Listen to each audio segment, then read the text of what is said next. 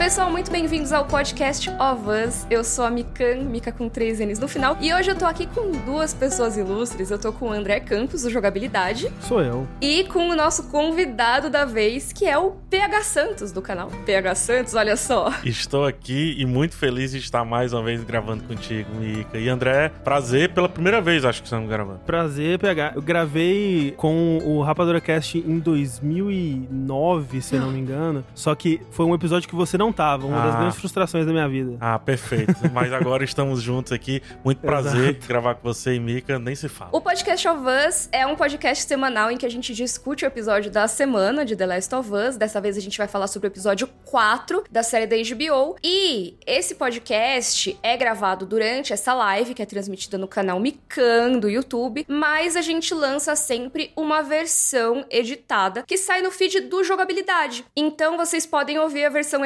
editadinha, sem o gato passando na frente da câmera, entendeu? Porque quem tá ouvindo o podcast passou um gato na frente da câmera em algum momento aqui, minha gata Clio. Eu acho que é um motivo pra assistir a live, inclusive, aí. Será? Não Ver sei. o gato na câmera.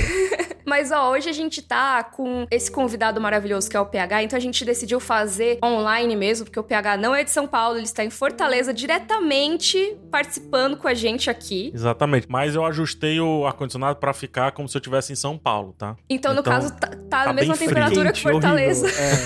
É. Terrível, sofrido. É isso. que tá tenso aqui em São Paulo, tá muito calor. Tá muito calor. Então, ah, eu vou desligar, então não vou gastar energia não.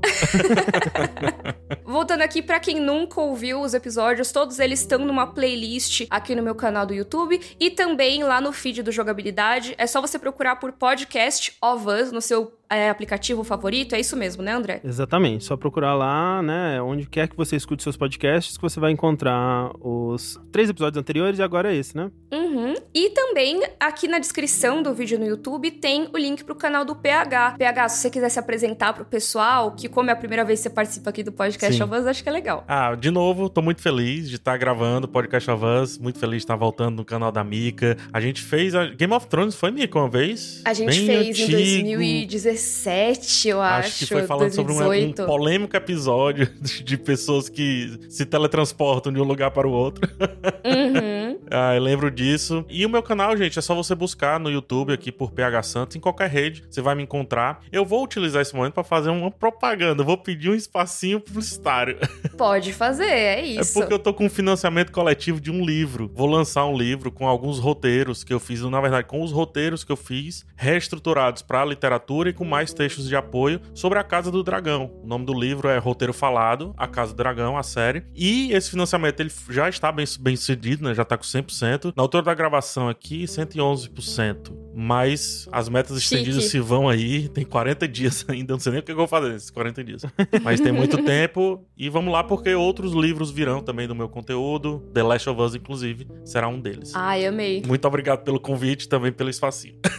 Obrigada e seja muito bem-vindo. E é isso, lembrando que o PH tem uma cobertura de The Last of Us, que eu imagino que todo mundo que tá ouvindo a gente, tá assistindo, já tenha visto, porque é uma das coberturas que tem mais sucesso aqui no YouTube brasileiro. Mas caso vocês não conheçam, vão acompanhar o canal do PH, ele tem análises de cada episódio, né, PH? Sim, eu acho que é bem complementar. Eu tava ouvindo o terceiro episódio de vocês pra ver como é que era mais ou menos o estilo, pra mim, pra estudar direitinho pra me encaixar bem. E eu acho bem complementar assim, os estilos. Eu faço meio que uma crônica assim do episódio, não tô me apegando tanto alguns pontos específicos. E eu vi que vocês vão além, vão além, já fazem alguns comparativos, já trazem, já falam mais sobre ambiência e tudo. Então acho que são conteúdos bem complementares. Então, o público que veio por conta da minha publicidade no meu canal, fique por aqui porque eu acho que vocês vão ter um conteúdo a mais na segunda-feira de vocês. Ai, que legal, é isso. O legal é que dá para as pessoas verem várias perspectivas sobre a série, né? Mas então, avisos gerais antes da gente começar. Esse podcast aqui, essa live, tem spoilers do quarto episódio de The Last of Us, a série da HBO, e também pode ter algumas comparações com o jogo The Last of Us. Quando a gente for falar de determinadas cenas, a gente pode dizer, ah, no jogo acontece, na verdade, isso, ou na verdade aquilo. A gente faz, às vezes, alguns comparativos, mas a gente não traz nada do que vai aparecer lá na frente no jogo, tá? Se a gente, por acaso, for dar algum spoiler do posterior do jogo, a gente avisa vocês, tá? Então, caso você não tenha jogado, não conheça a história da série, tá tudo bem, pode continuar continuar por aqui, tá bom?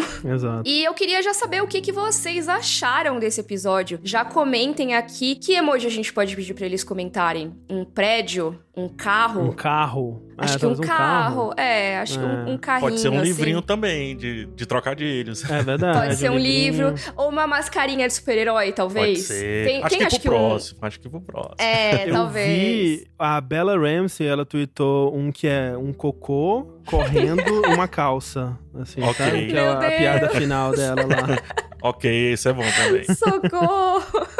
Mas então comentem aí o que, que vocês acharam do episódio. Enquanto isso, vou ler o superchat. Animaléu mandou aquela risadinha no final do Joe me quebrou. Lindo. Tava que nem a Hannah Baker. That smile, that damn smile.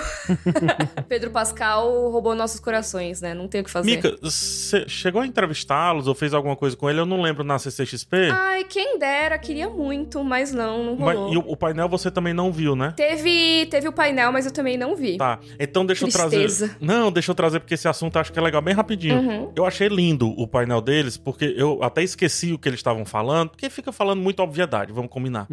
Mas eu achei lindo como ele tava cuidando dela. Da... Ela tava visivelmente ansiosa. Ela tava, inclusive, com um Uhum. brinquedinho de anti-estresse e tudo mais. Sei. Mexendo ali na mão. E ele, Uhum. vez ou outra, pegava na mão dela, ela pegava na mão dele e tudo. E é muito estranho vê-los nessa fase da série, porque ele meio que tá rechaçando ela, né? Uhum. E eu dizia assim, Uhum. gente, que química, que química contrária perfeita, porque a química deles no palco é absurdo. E o que a gente tá vendo na série agora é uma química contrária, né? Então, só pra Uhum. trazer esse detalhezinho, porque eu, eu sempre que eu vejo alguém comentando sobre detalhes dessa relação, eu lembro desse painel e, e lembro desses gestos bem quase ocultos que tava acontecendo ali. Nossa, amei. Muito legal. Então, vamos falar desse episódio número 4, chamado Mas- Please Hold to My Hand, né? Mas antes, Mika, é, da gente ir pro episódio em si, Hum. Queria aproveitar que a gente tá com o PH aqui pra perguntar um pouco até sobre uma visão geral da série até o momento.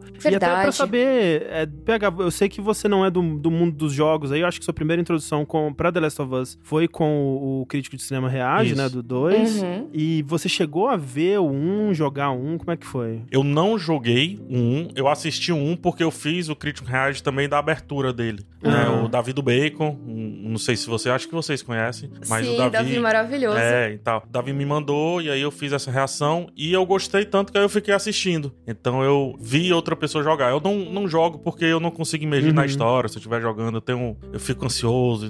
Jogar não é comigo assim. Uhum. Entendo, Mas entendo. eu assisti os dois. E o segundo, inclusive, eu assisti mais de uma vez, porque da segunda vez eu disse, não, vou assistir como um filme. Eu sentei e assisti como um filme mesmo. Nossa. Então, essa é a experiência que, Que eu tenho do- dos jogos, assim. Uhum. E a série até agora, tá curtindo? Ressalvas? Então, tem alguns pontos ultra mega positivos, mas tem alguns que eu ainda acho que ela poderia resolver melhor. E eu acho que esse Hum. quarto episódio, ele evidencia vários desses pontos. O primeiro episódio eu, eu gosto, mas só que tem vendo depois, inclusive, dá pra perceber uma ânsia muito grande deles emularem algumas coisas dos jogos que eu acho que Sim. em termos visuais, em termos estéticos, não funciona em série. Então, esses são alguns pontos negativos que eu vejo eles tentando. Tanto que o terceiro episódio, que não tem esse compromisso, pra mim é o que atinge o ápice artístico de- quando a gente vai falar De de, fato, é. de cinema e de série, não de jogo, né? É um Uhum. engajamento diferente, é um engajamento pelo subtexto, sabe? É um engajamento que o jogo, o jogo não precisa. O jogo tem um auxílio muito grande do controle, né? Do, do engajamento ativo, né? E o que é o engajamento passivo da série? Só é esse subtexto, essa calma de conduzir alguma cena, de preparar o terreno e etc. E eu acho que majoritariamente a série consegue fazer isso, só que eu acho que ela tem que se desprender de vez em quando de tentar emular algumas situações do jogo. Eu nunca vou esquecer um plano do primeiro episódio que o Pedro Pascal ele para exatamente como o Joel no jogo, sabe? Cara, um ser humano não Uhum. para daquele jeito. O cara do jogo parou daquele jeito porque foi um probleminha ali, cara.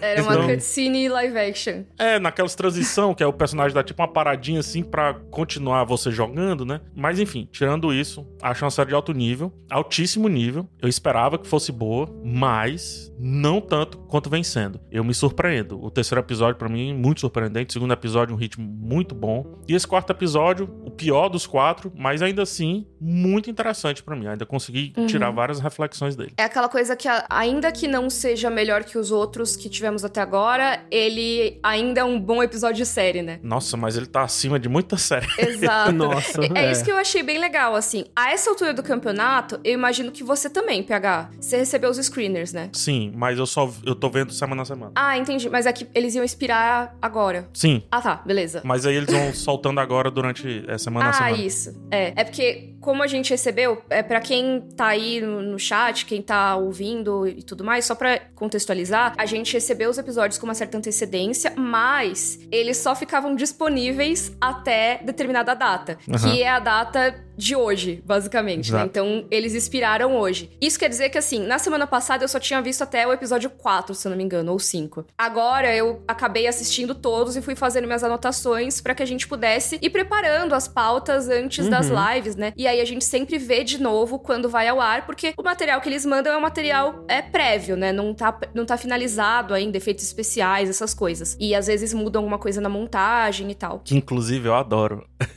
É muito legal, é muito, legal. esse prédio. Eu tava falando com o PH antes, é, é interessante, né? Ver. É. quase como ver um. Não é exatamente, mas né, tem, tem uma sensação de ver um making-off quase. Sim, vê. Ah, beleza. Eles fizeram até esse pedaço e agora eles vão Uhum, completar essa parte. É bem legal pra você É. ver o que que são as prioridades na hora de mandar o exato, produto, né? exato. E só um ponto. Eu acho que eles deveriam liberar algumas cenas pré-editadas, digamos assim. Porque Hum. tem algumas cenas que não tem a edição final know e que você diz assim: caraca, isso tudo é maquiagem? É, né? Sim. Faz valorizar, né? Isso é muito legal. O cara vai editar o quê? Vai mudar a luz aqui só, Uhum. porque é espetacular, cara. Eles até estão soltando uns mini, mini É, documentáriozinhos de cada episódio, né? Mas é muito pouquinho, né? Eu sinto Uhum. muita falta de extra de DVD, assim, sabe? Tipo, de um, Sim. um super documentáriozão mostrando Também. bastidores, mostrando efeitos especiais, Uhum. entrevista com, com a galera envolvida. Eu sinto muita falta desse tipo de coisa. Quem sabe façam no final da temporada, né? Ia ser bem É. legal. Mas uma coisa que eu achei legal, assim, de ter visto agora os nove episódios. Lembrando, não vou trazer spoilers dos episódios posteriores, galera. Podem ficar tranquilos, tá? É, a gente super se atém a esse episódio aqui, tá? Mas uma coisa que eu achei interessante é que esses episódios de agora são os menos bons, assim. Eu não digo piores, mas eu digo menos bons. Porque eu Ah, acho que que, mesmo eles ainda são episódios muito legais de série, sabe? São episódios que Sim. se eu visse até mesmo uma série da HBO, então não é só, ai, porque uma série qualquer, assim, uma série ruim. Não, eu tô falando assim, se eu visse, sei lá, um episódio de Westworld, sabe? Segunda temporada. Que, poxa, tem, tem episódios que são, às vezes, não tão legais, mas tem episódios muito bons. Eu acho que super se encaixaria numa temporada como essa, Sim. sabe? Não é excelente, mas eu achei muito bom e, e me entreteve muito. Então, eu acho que só mostra como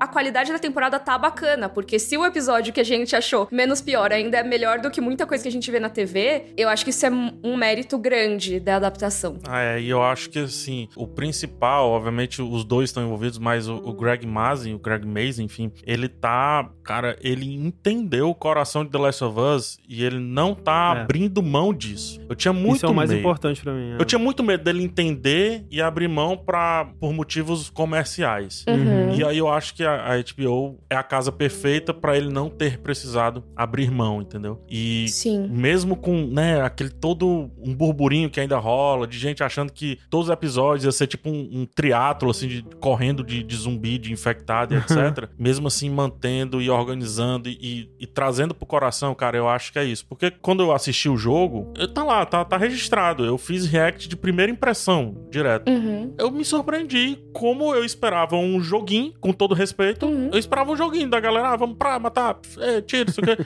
e não foi isso que eu encontrei. Eu terminei chorando o negócio, entendeu? Uhum. Aí eu até pergunto no meu vídeo, eu pergunto, gente, todos os jogos estão assim, porque senão eu vou começar a jogar. Quem dera, quem dera. É. né? Então, esse coração, cara, que eu acho muito massa. E aí, o quarto episódio é um episódio de transição, gente. É um diretor eu- de episódio de transição, é um fotógrafo Uhum. de episódio de transição, é um episódio de transição. Eu acho que eu gosto mais dele ainda do que o 2, muito por conta do que a gente tem aqui de evolução da, da relação de Joe e Ellie. Eu gosto muito desses momentos. Uhum. Mas ele sofre, sim, em ser um episódio de preparação, né? Um episódio. É, o primeiro episódio de.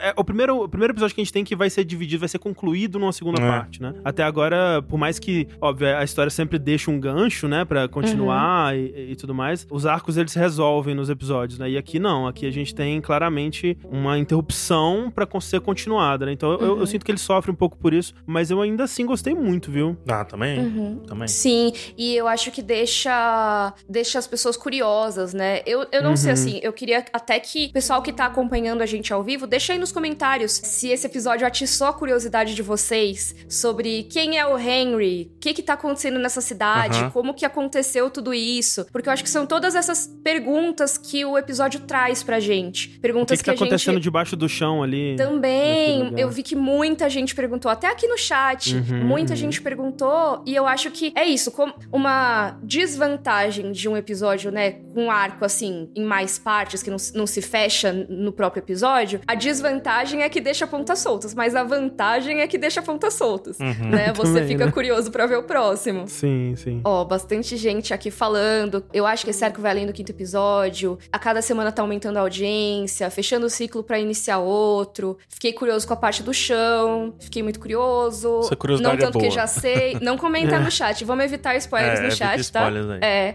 mas eu achei bem legal isso, porque pra gente que já jogou, já sabe o que vai acontecer, a gente consegue ver pra onde a história tá indo. Apesar de muitas diferenças que a gente vai abordar nesse episódio de hoje, tá muito fiel. Mas pra quem não conhece a história, eu acho que eles conseguiram deixar um clima de dúvida muito grande, sabe? E pra mim é uma experiência muito parecida com ter jogado o jogo pela primeira vez, que você vai sendo surpreendido pelas coisas que rolam. Total. É, eu acho que, assim, eu acho esse arco que se inicia sem dar spoiler é um arco bem legal. E se a gente perceber, esse, na verdade, é o quinto episódio. Eu sempre gosto de lembrar Hum. disso. Ele não é o quarto episódio. Ele é literalmente o episódio de meio de temporada. Porque Hum. o, o primeiro O primeiro episódio. é grande, né? É, não, é porque ele juntou, né? Ele, ele ia ser Uhum. dois episódios. Sim. Sim. Eles explicam isso num podcast. Então Uhum. o terceiro ia ser o quarto. Então Sim. esse daqui é o quinto episódio. O que se a gente pega numa estrutura de roteiro, ele é justamente o segundo ato de um filme, entendeu? E a gente vai Uhum. iniciar o segundo ato do filme. E uma coisa que me chama muita atenção é porque segundo atos de filme geralmente tá cozinhando a gente ali, né? Enquanto leva pro clímax. Uhum. E aqui não, a gente vai ter um arco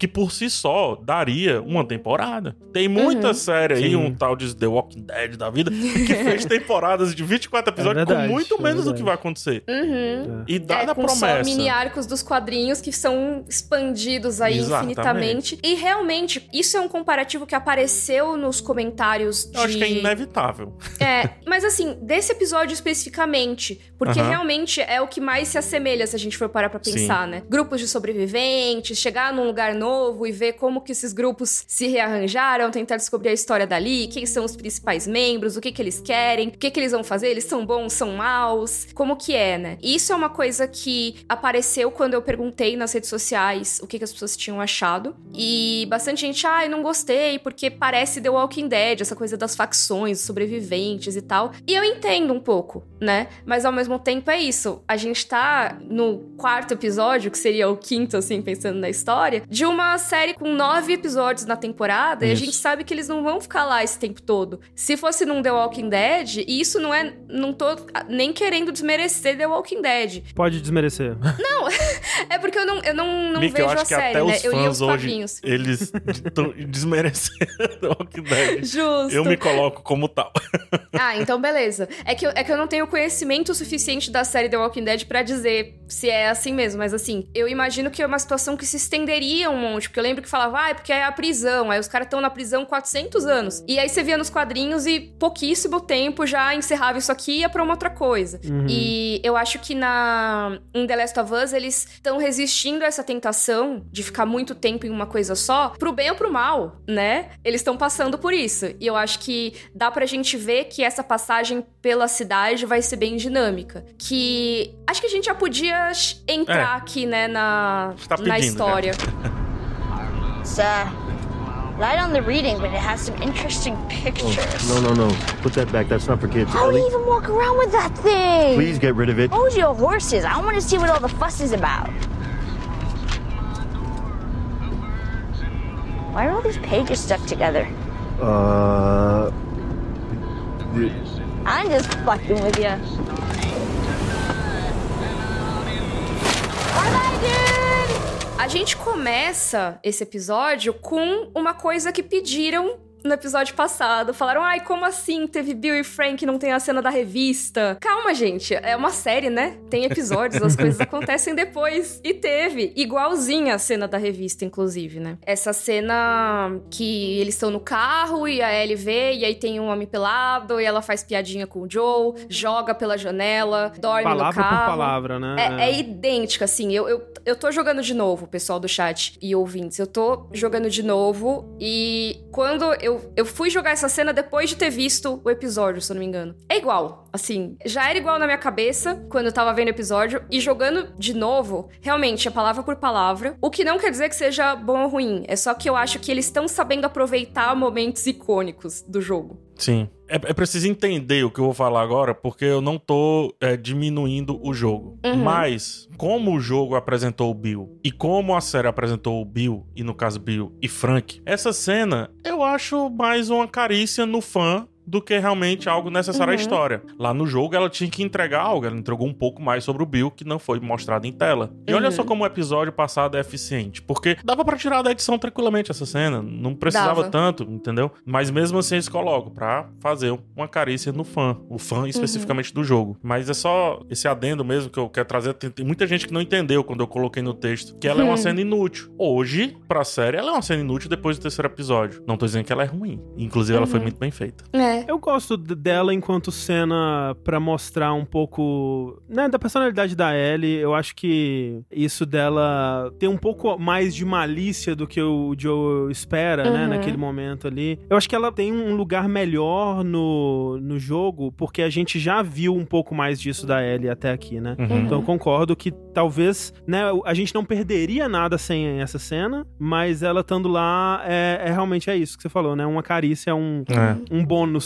né? Mas é bom que se diga, ela é uma cena importante pra algo que vai acontecer muito no futuro. É, e eu acho que essa, essa cena, ela traz pra gente a toada desse episódio, que é um episódio de construção de relação entre os dois. Sim. E ela já é uma cena que mostra essa dinâmica deles, né? De ela Uhum. ser uma criança que amadureceu antes do que precisava e do Joel ter esse lado paternal que ele não tá querendo exercer, mas ele acaba querendo proteger ela, né? A gente viu no episódio anterior que ele não queria que ela visse aquela vala coletiva e agora também ele tá não, não, isso não é pra sua idade. Ele tá tentando proteger e fica chocado que ela sabe algumas coisas que não deveria. Pra mim, essa é muito a toada desse episódio, porque, ah, nossa, não, não peguem armas. Ah, não, mas eu já matei alguém antes. Ah, não, não faz isso. Não, mas eu consigo. Então, é um tal dele quer proteger, ela não quer, e ela quer mostrar que ela é capaz e ela já viveu mais do que ele imagina, né? Então, eu acho que é importante essa cena assim. E ele quer proteger, mas constantemente falha, né? Ele Uhum. não consegue proteger da forma como ele talvez esperava ou, ou, né, quisesse, né? Em todos esses momentos aí, é Uhum. interessante. Mas olha só, vamos voltar um pouco, porque, né, a gente tem esse começo road trip desse episódio, e ele começa, na verdade, numa dessas paradas, né, na estrada que eles fazem, com a Ellie num banheiro, né, todo destruído, com aquelas plantas crescendo, aquela, aquele cenário bem The Last of Us mesmo Uhum. com a Ellie fascinada pela arma que ela roubou, né, na casa do Bill e do Frank, né, a Uhum. arma do Frank, inclusive. Que a cena é bem é Taxi Driver, né? Que tem. É, a... total Taxi Drive. Tem a cena do espelho, né? No Taxi Sim. Driver. Que também Sim. no Taxi Drive é uma cena de descoberta, né? Porque quando ele, Hum. ele é, tipo, ele se vê, não tô dizendo que ele é, ele se vê como loser ali e tal, quando ele começa a Uhum. se armar, começa a fazer algumas, enfim, algumas coisas, não vou dar spoiler do filme, por mais seja Uhum. antigo. Essa é uma cena de reconhecimento e a- acho que fica mais claro até se comparar com a cena do Coringa, que também é uma cena espelho Hum. da cena espelho do Taxi Drive. Uhum, Sim. É quando o Coringa tá aí, assaltando, será né? que a Ellie vai virar o Coringa? É, eu acho Vai que coringar. eu acho que essa cena ela tem mais esse sentido que a André Ah, sim, trouxe é muito bem, que é esse sentido sensorial, né? Porque Uhum. primeiro tem o olhar, então ela se olha no espelho com a Uhum. arma. Depois tem o tato, então ela sente a arma, Uhum. ela pega, ela manuseia, ela tira o A pente, bala, ela... né? Ela pega a bala. Ela sente até o bala. cheiro da arma, né? Ela E fica. finalmente o olfato, Nossa. né? Ela sente o cheiro Uhum. ali da, da arma, o cheiro de WD-40. Ela. de lubrificante e tudo. Então tem uma parada muito, eu vejo, é muito tipo do bebê descobrindo, sabe? Se descobrindo no Sim. espelho, descobrindo o brinquedo. Porque nessa realidade, infelizmente, a arma parece até brinquedo, né? Pra essa Uhum. adolescente hiper precoce, assim, quase adulta, né? Digamos assim. E ela realmente encara um novo meio como brinquedo isso, dela, né? né? É. É, é um novo brinquedo, é ela ela finalmente, né, ela que desejou por tanto tempo ter a- essa arma e agora ela ainda precisa manter como um segredo, então ela aproveita esse momento pra brincar, pra experimentar, e a gente vê que ela já entende um bocado daquilo, né? Ela sabe tirar a bala, ela sabe recarregar o pente, né? Então, nesse episódio a gente vai ver muito disso dessa dualidade da Ellie, né, que ao mesmo tempo que ela é essa pessoa que cresceu muito rápido e foi educada com coisas militares, né, e tem já viu, já fez muita coisa que alguém da idade dela não deveria ter feito. Ela ainda é uma criança, essa coisa dela cheirar assim, eu ri muito Uhum. na hora porque tipo, é muito coisa de criança, né? Você sentir o cheiro das coisas, você ter todas essas experiências sensoriais e tal. Eu acho a cena muito legal. Uhum. É meio. Como que eu posso interagir de todas as formas possíveis É, com esse exato. meu brinquedo novo, né? É realmente, vocês falaram de É. brinquedo e faz total sentido. E, assim, está num banheiro, está acontecendo num banheiro, né? Tirando toda a questão jocosa que a gente pode levar pra- pra esse papo, mas não é isso que a gente vai fazer. Banheiro é um local pro adolescente de descoberta, né? Um local super sui generis pro adolescente, assim, né? Mesmo sem entrar nisso, nesse momento ela tá sozinha, né? É o único lugar em que o Joe não Exatamente. vai com ela. Então ela Exatamente. consegue. Exatamente, exato. tem toda essa questão. Uhum. Eu, eu gosto dessa, eu gosto da ideia dessa cena. Uhum. Sim. Mas aí a execução, eu já não acho que precisaria ir pro Taxi Driver, porque no Taxi Driver traz as sensações de que ela vai coringar, por exemplo. Uhum. Acho que daria pra fazer essa cena com menos referência direta a Taxi Driver, mas a ideia é perfeita, como a gente destrinchou. Uhum. E tem uma outra coisa desse momento aí de interação deles, que é o Joe falando de café, né? Que ele ama café. E é isso, gente. No apocalipse, não necessariamente você vai ter café. Aquele cafezinho o tempo todo. Não, né? Se falta tudo, por que necessariamente teria, né? Plantação de café, a galera com torrefação lá, pra, coisa pra moer o café. E o Joe, como um bom viciado em cafeína, né? Ele, ele quando arranja, vai lá consumir. E a Ellie fica, nossa, então é, é por isso que tem tanto Starbucks ali em Boston. e realmente, se você for parar, é, é aquele momento que você pensa, é mesmo, essa série se passa numa versão alternativa da nossa realidade. Boston é uma cidade que existe. E se em 2003 Boston tivesse sido fechada, talvez as lojas que estão lá sejam as lojas da nossa realidade. Que é uma coisa que no jogo a gente tem várias outras marcas. Tem um monte de café X. Uhum. Mas. É, tem inclusive um substituto pro Starbucks especificamente. né? Isso, mas é aquela coisa que eles acabaram trazendo as marcas mesmo. Então, assim como trouxeram o Mortal Kombat no episódio passado, né? Eles, eles trouxeram o Starbucks agora, que acho que dá uma noção maior pra quem tá assistindo de que aquilo, ok, esse é o nosso mundo, né? Acho errado isso dela achar o cheiro do café ruim, hein? A melhor coisa do café é o cheiro, pô. Então, Até pra quem não gosta. foi isso que eu falei no meu vídeo. Ou o Joe faz um café muito ruim, ou esse café tá passado. Eu acho que pode ser as duas coisas, mas também é aquilo, né? A pessoa que É o toma o estranho, café a né? primeira vez, É. talvez não goste, é muito amargo mesmo, né? Eu É. amo café, mas eu entendo total. Eu tenho, aqui- inclusive, Mika hoje respondeu uma mensagem minha passando café, eu achei muito bonitinho. É, Ela, sim. vou só passar o café e responder você. E demorei duas horas. Eu pensei, nossa, que cafezão, hein, Mika? Mas enfim. Tem uma questão bem pragmática dessa cena também. Que o Joel faz uma. Cara, uma garrafa enorme de café justamente porque ele passou a noite em claro, né? Então. É, exato. Ele meio que prometeu, é bem legal esse lance, porque vem um pouco da Sarah aí. Porque ele prometeu que ia protegê-la, e depois que ele olha pra floresta, não é nem pra floresta, é pro, pras árvores que estão ali, né, dispostas, ele sente que pode ter um perigo, então talvez ele não, não consiga Uhum. cumprir a promessa. E aí ele resolve ficar em pé, acordado, de rifle em punho. E depois ele vai fazer um cafezão. Ele poder... E é muito legal esse- essa relação, porque ele cuida dela sem achar que tá cuidando. Uhum. Porque nesse lance do café ele podia, mas também tu- eu fiquei a noite acordado, cuidando de ti. E não tem isso, né? Uhum. Ele, inclusive, aceita ali, tenta explicar qual é do café e segue o jogo. É muito legal essa introspecção dele, fazendo, mas inclusive não aceitando o que ele tá fazendo. Fazendo. Uhum. Exato. É, com certeza. Que eu acho que a gente pode até emendar isso com a fala deles no carro, né? Eles falam sobre a Ellie não ser família, ser carga, né? E eu acho que tem Nossa, tudo que- a ver com essa coisa de assim, ele tá dizendo que ela é carga, mas já tem uma pontinha de, ok, eu me importo. Então, bora falar sobre esse momento do carro, tipo, tirando a conversa é, da revista, tem uma cena de diálogo importante ali, né? Eles falam sobre Uhum. o Tommy, eles têm a parte da música, né? Que. Do Hank que o- Williams. é, vocês colocaram aqui, né? Que é a música que dá nome ao, ao episódio mesmo, né? Do Hank Williams. Exato, é Please Hold to My Hands, né? Que é um jeito estranho de dizer, talvez, mas Uhum. é, é realmente o verso da, da música, que é uma música que fala sobre um, um- alguém que se foi, alguém que foi perdido, né? E que o mundo, por consequência disso, foi levado à ruína, né? Basicamente. E, e também é, é tirado direto do jogo, né? Nesse momento também é, é, é o que acontece, né? A Ellie também encontra uma, Uhum. uma fita no carro. e a Pergunta gente se é da época dele, música. ele fala, não, é de Exato, antes da minha exato. época. É E igualzinho. essa mesma música. E é engraçado, porque nesse momento que a música tá entoando, tem uns, umas- uns planos gerais, né, de cima, Uhum. assim, maravilhosos, que a gente consegue Uhum. ver mais das estradas, a gente consegue ver mais o mundo ali. E eles passando por aquele cenário, coisa que, sinceramente, eu queria que eles ficassem um pouquinho mais tempo. Mas uns Uhum. 5 minutinhos de cena Sim. de transição eu tancava, tranquilamente.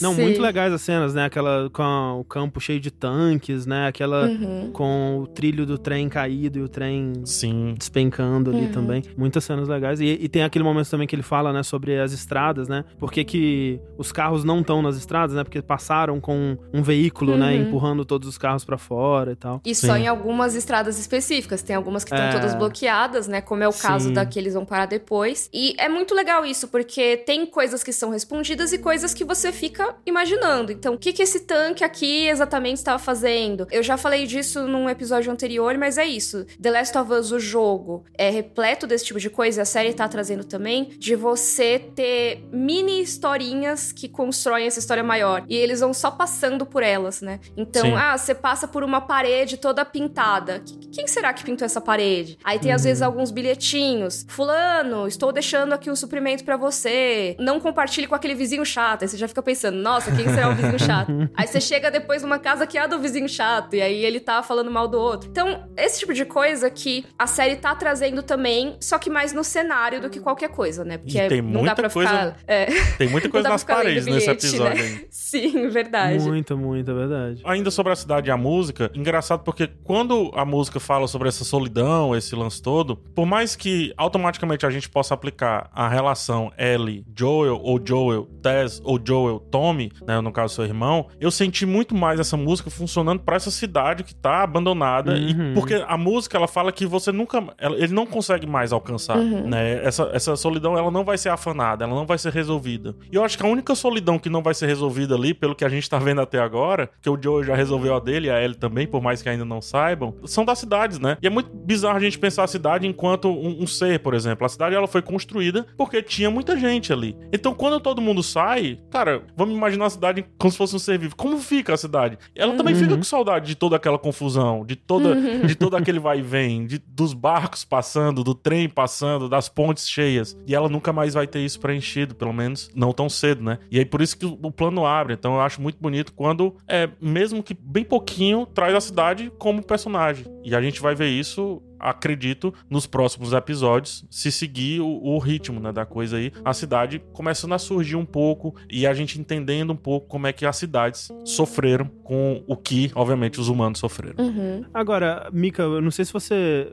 lembra que você jogou mais recente do que eu. Esse momento que toca a, a música tem também alguns planos mostrando cidades. Tem até aquela cena famosa que apareceu nos trailers, que é a, a Ellie apoiada na janela, olhando Uhum. pros prédios, assim. Isso. Nessa cena ainda tá tocando a música, porque eu tô querendo saber se essa sacada de usar Hum. essa música pra falar do mundo é da série ou é do jogo. Porque realmente é uma Legal. sacada muito boa. Hum, pra ser sincero, eu não lembro dessa parte, assim, É. especificamente quando que a música para. É, eu Mas eu posso olhar a cutscene depois pra dar uma olhada também. Uhum. É bem legal isso. aí. curioso. É bem legal. Mas bora falar do Tommy, que a gente Bora. ainda não falou do Tommy. É um adendo aí da série que eu acho que é legal. Porque como eles estão indo lá falar com o Tommy e tudo mais, e a gente viu que na série existe essa coisa do Joe querer encontrar o Tommy, né? De, ah, É, e esse se ele tá em tornou o novo problema, objetivo, né? Ele né? tá com algum problema, eu preciso ir atrás. Isso. E aí juntou com a jornada dele com a Ellie, né? Agora Isso. os dois propósitos estão na mesma pessoa. Então acho que foi importante a série parar um pouco pra relembrar a gente quem é esse cara e o que que aconteceu entre a cena inicial da série, o primeiro episódio lá, e agora, porque a gente não tinha né, visto nada do Tommy, a não ser o Joe comentando que queria falar com ele. E mesmo quando a gente viu pré-apocalipse, a gente sabia muito pouco dele. É o irmão, tá lá, sabe atirar. Ele E foi é militar. problemático. É. É, e vai pra Se cadeia. mete, em, é, se mete em confusões diversas aí. Então, eu acho que foi importante o Joel contar não só pra ele, mas pra gente também o que, que pode ter acontecido nesse, nesse período do Tommy nesses últimos 20 anos. E uma coisa que ele fala sobre o Tommy, que eu achei bem interessante, que o Tommy é um joiner, né? Uhum. Ele é uma pessoa que quer fazer parte das coisas. É. Então, ele queria ser herói, aí ele entrou no exército. Aí teve lá a Guerra do Ele é o famoso empolgado. Empolgada, exato. É, é meio que assim, é aquela pessoa que escolhe toda semana qual vai ser sua nova personalidade, né? Então, ai, agora minha personalidade é que eu gosto de jogar tênis. Aí vai lá e, tipo, compra todos os equipamentos, não sei o quê. E, nossa, meus amigos do tênis são meus melhores amigos. Aí depois, duas semanas depois, nossa, agora eu quero ser bookstan. Aí vai comprar um monte de livro, vai ver um monte de vídeo. Sabe? Então, assim, Ok, Mika tá dizendo que Tommy é de gêmeos. A gente vai verificar isso.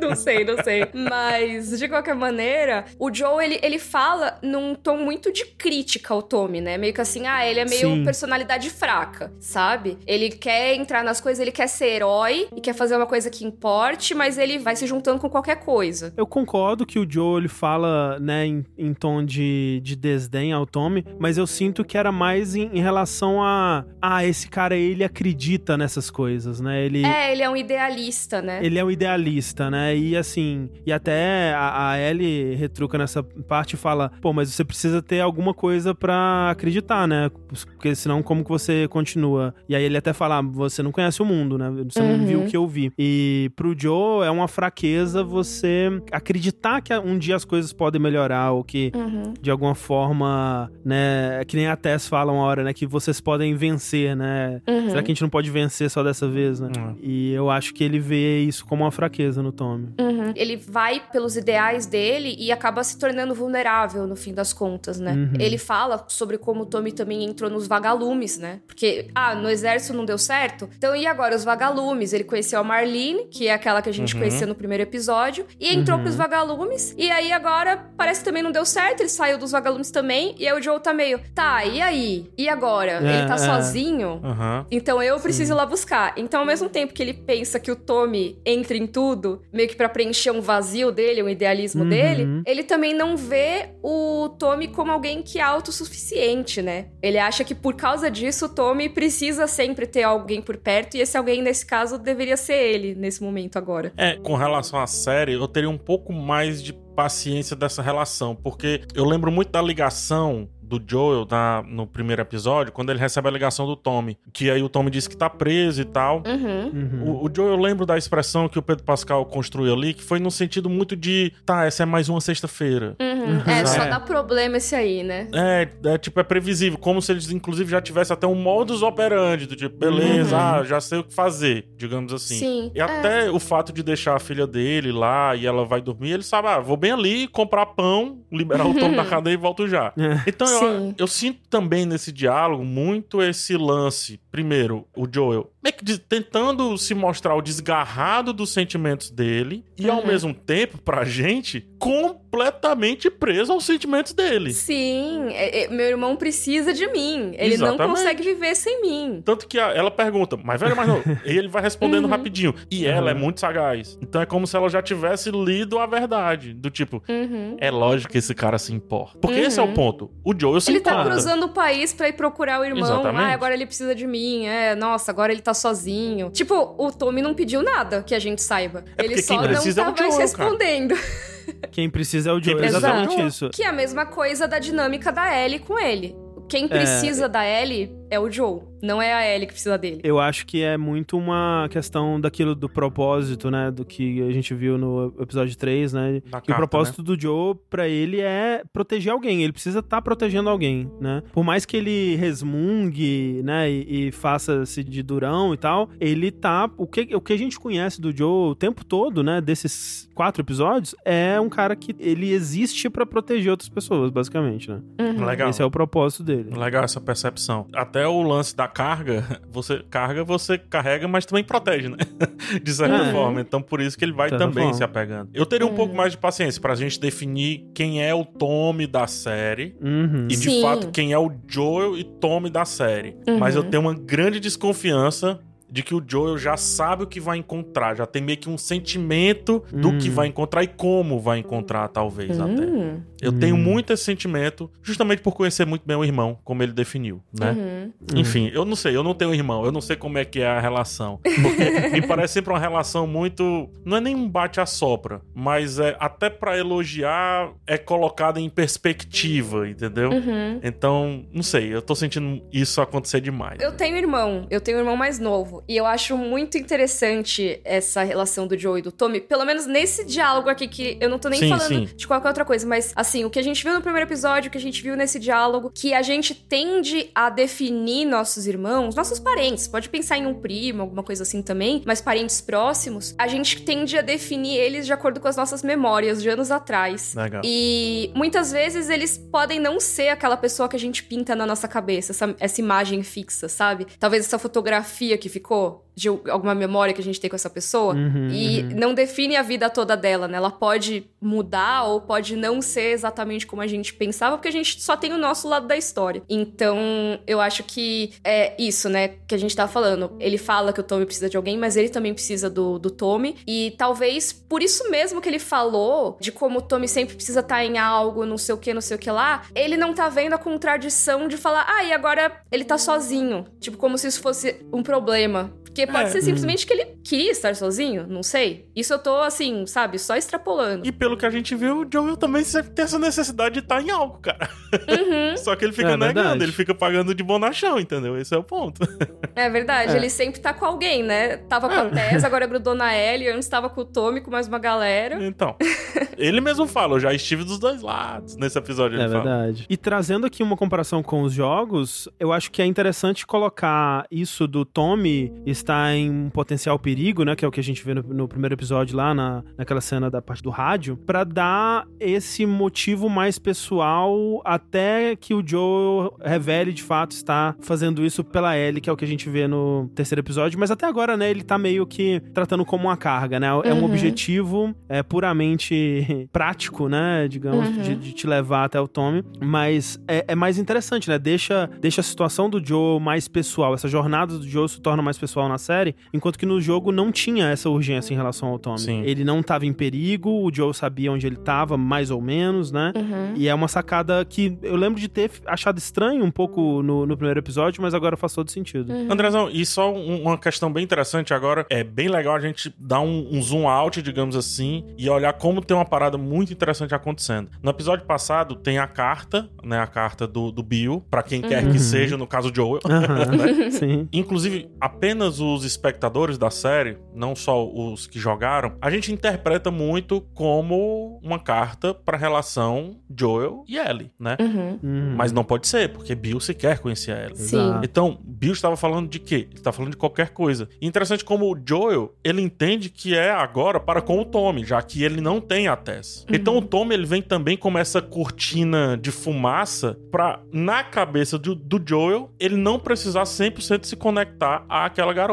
àquela carga, ainda. Hum. Tá, tá fazendo Ainda, sentido? Né? Sim. É mais um empecilho, é mais um conflito, mais um obstáculo Hum. pra chegar onde a gente sabe que vai chegar, porque tá no trailer, tá na capa, é Joel e Ellie, né? Sim. É. É, eu, eu realmente não tinha pensado nisso. Quando a gente. É mais sobre a Ellie, assim, na minha opinião. Mas eu entendo, total. Porque o Tommy seria o primeiro pra ele pensar como família, né? Ah, Na que cabeça eu posso dele. proteger. É tanto que ele Uhum. diz assim, ó, você vai comigo, eu vou te entregar lá, mas tem essas regras aqui, como se ele tivesse realmente fechando Sim. um contrato com ela, ou seja, É. na Uma cabeça criança dele... aleatória, assim, né? Não é alguém que ele se Exatamente. importa. Exatamente. Concordo, eu, eu tinha, quando a gente viu o episódio 3, a gente até conversou sobre isso, né? Que pra mim aquela carta deu um estalo no Joe sobre a Ellie, e eu nem pensei no- na questão do Tommy, né? Uhum. Mas faz sentido que ele esteja pensando nisso como uma primeira prioridade, mas eu tenho muita convicção também de que nesse momento que o Joe tá falando isso, sobre ah, você não é família, você é carga, é um jeito dele se distanciar Sim. emocionalmente daquilo que ele já tá sentindo, É, ele né? tá dizendo pra ele mesmo, né? É, exato. Ele fica assim, ah, não, não tenta ver ela como sua filha ou como uma irmãzinha, alguma coisa assim, porque você tem que ser pragmático, ela é carga. Uhum, Sabe? É, ele tá tentando se convencer, né? Bora falar da, da cidade? Tretas? Ai, muito massa. Não é Pittsburgh, né? O que é surpreendente, né? Não pra é. Pittsburgh, exato. No jogo é, é muito parecido esse momento que eles estão na estrada, eles chegam em uma cidade que tá tudo congestionado, aí eles vão por dentro da cidade e tem um cara fingindo que tá acidentado e tudo mais. Isso é igualzinho, mas a localização é outra. Aqui na série, a gente tá em Kansas City, que apesar do Uhum. nome não fica no Kansas. E, e no jogo, a gente passa por Pittsburgh. O que é bem Isso. interessante porque Pittsburgh é uma cidade muito mais perto de Boston, então era pra ser muito mais no começo da jornada deles. E Kansas City seria já umas 13 ou 14 horas de carro direto depois. E eu acho que isso faz sentido, porque, né, eles estão querendo mostrar que a viagem andou, sabe? Acho que não tem nenhum É, né? problema mudar. Acho que no, no, no jogo dá a impressão de que, putz, eles então ficaram com o carro, tipo, três horas, é isso? Nossa, que. Acho que dá pra dar um pouco mais dessa sensação de que eles passaram bastante tempo juntos, né? E até tem mais cenas deles juntos na série pra mostrar isso, né? Deles parando pra dormir, deles parando na, na, pra pegar combustível e tudo mais. Então dá essa sensação de que essa, essa road trip aí deles foi mais longa, foi mais produtiva. E, como sempre, né? Essa coisa da road trip, que recurso melhor pra juntar pessoas, né? Então, colocar isso como uma é, algo que foi mais substancial no- na, na série, eu acho que foi mais interessante. E eles citam uma razão prática pra isso também no, no podcast oficial. Eles gravaram a maioria das cenas no, no Canadá, se não me engano, em Vancouver. Hum. E fazer recriar uma Pittsburgh seria mais difícil do, que recriar uma Kansas City. Então eles Eu decidiram. não ouvi o podcast, eu ia falar isso aí. Pittsburgh é uma cidade mais difícil de recriar. Sim. Kansas City é mais uma cidade grande, X, assim. É, uma cidade qualquer. É. né, assim, Aham. Que as cidades americanas grandes, em geral, elas são muito parecidas, né? Quando você É. pensa mais pro, pro interior, Midwest, assim, elas vão ficando bem parecidas umas com as outras. Então é mais tranquilo de recriar algumas coisas, né? É porque Pittsburgh é uma da- daquelas cidades que você diz assim, ah, isso aqui é Pittsburgh. É, mais antiga, né? Tipo Boston, ah, isso aqui só tem em Exato, Boston, tá exato. entendendo? Uhum. Então essas são É. cidades um pouco mais difíceis de recriar do ponto de vista mesmo de efeito, né? Os caras adicionam depois e tal. Mas Uhum. mesmo assim dá É. mais trabalho. Com então acho que certeza. tem muito essa questão. Mas, assim, fora isso, é, esse é um momento que tem muitas semelhanças, né, com Uhum. o jogo. E até, né, só pra deixar essa curiosidade, né, pra quem assistiu o segundo episódio, né, aquela cena do hotel é um dos momentos que acontece Sim. justamente em Pittsburgh no jogo, né. Então eles Uhum. realocaram aquele momento pra acontecer em Boston, mas aqui é, já começa bem parecido, que é eles chegam na cidade e são emboscados, né. Primeiro tem aquele momento onde eles veem que a zona de quarentena tá aberta, né, tá É. vazia, né? Você viu a cara aí- tensa do Joe?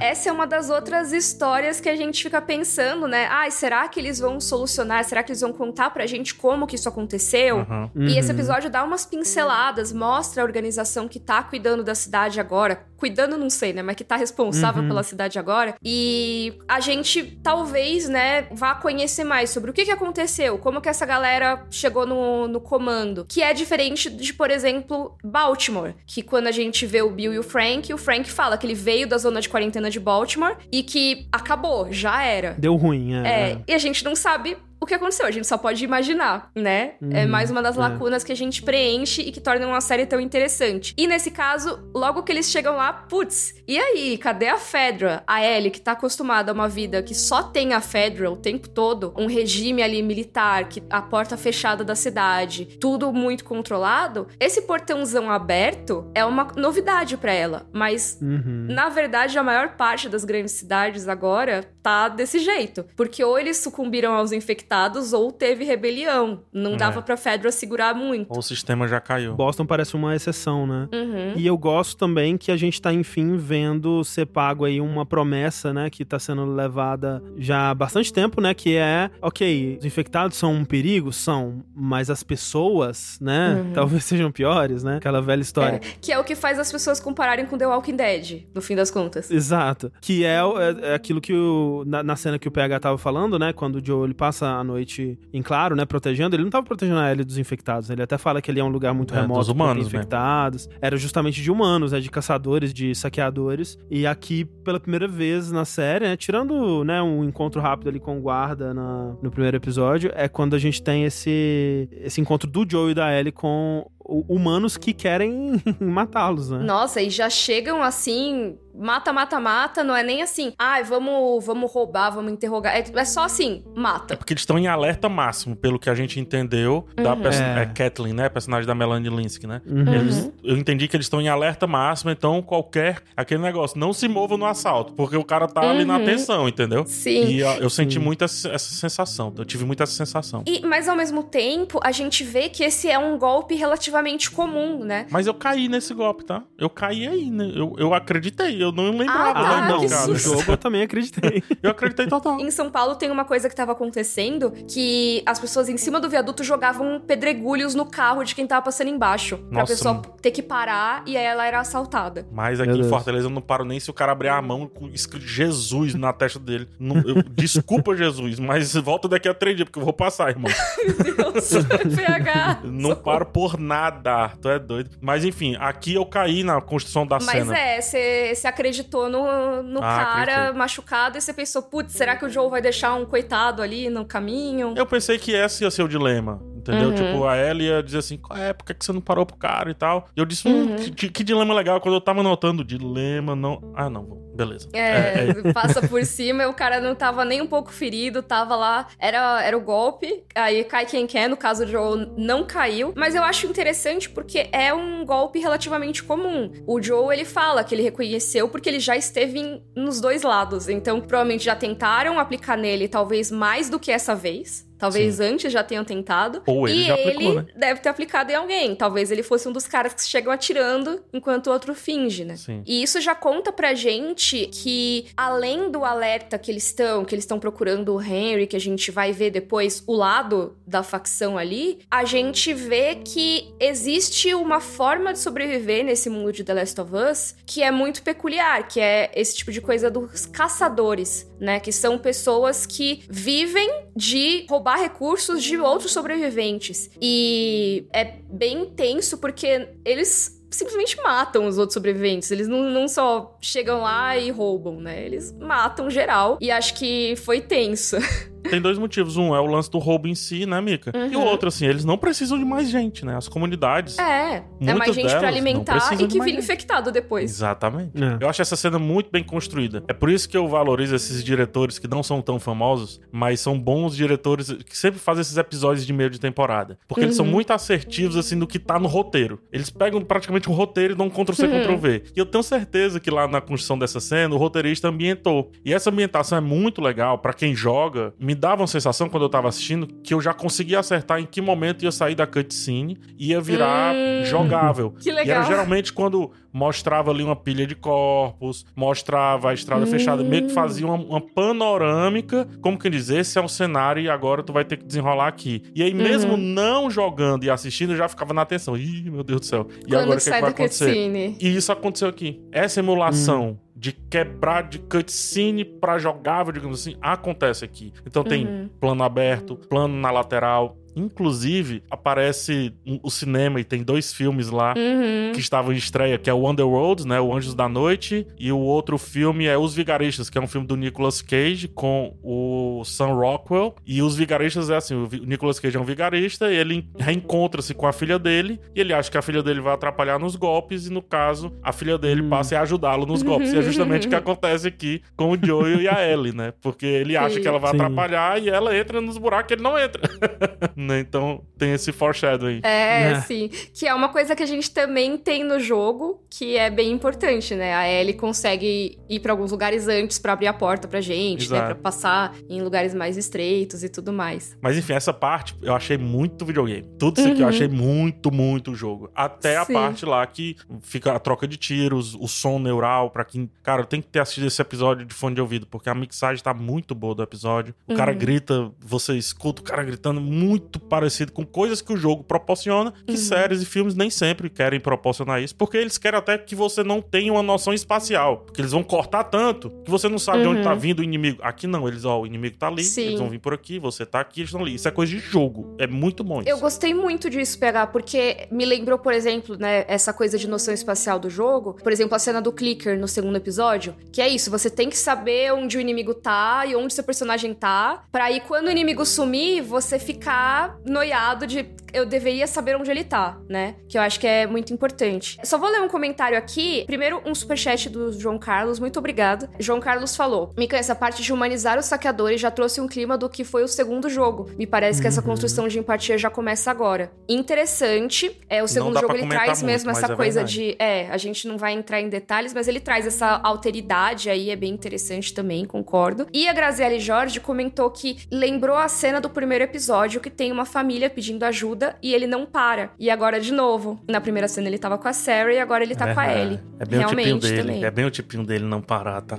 é, É, só que verdade. né, agora, né, 20 anos depois, eles não só não param, mas como passa por Passa Passa por cima, cima, né? exato. A gente vê, né, a deterioração da mente do, do ser humano, né? Exatamente. Mas assim, eu gosto desse, desse aspecto que eles tentaram trazer é, em, em- Por mais que seja, né, muito próximo do jogo, né, e tem uma vibe videogame, no quanto que ele tenta trazer essas cenas de ação, essas cenas de tiroteio, até as cenas de combate com infectados, né, só quando Uhum. elas têm um objetivo narrativo, né, que era um medo que eu tinha quando você vai falar de adaptação de jogo. Pô, o jogo é aquilo, né, a mecânica, não tem problema você ter, né, 10 minutos de combate, 10 minutos de exploração, mais 10 minutos de Uhum. combate, né, não tem problema. E aqui eles têm esse, esse controle, né, de entregar essa cena pelo desfecho narrativo que ela vai ter. Uhum. Não só do que a gente vai falar, né, entre o Joe e a Ellie, mas disso de trazer essa... De mundo, né? De mundo, é exato. E isso de trazer essa empatia, não vou dizer, mas uma, uma humanidade, uma, humanizar realmente esses, esses sobreviventes, esse, esse pessoal dessa cidade de Kansas City, né? Uhum. Que também me deu uma vibe muito do 2, especialmente porque eles trazem isso de chamar pelo nome, né? E, e- Uhum. e falar que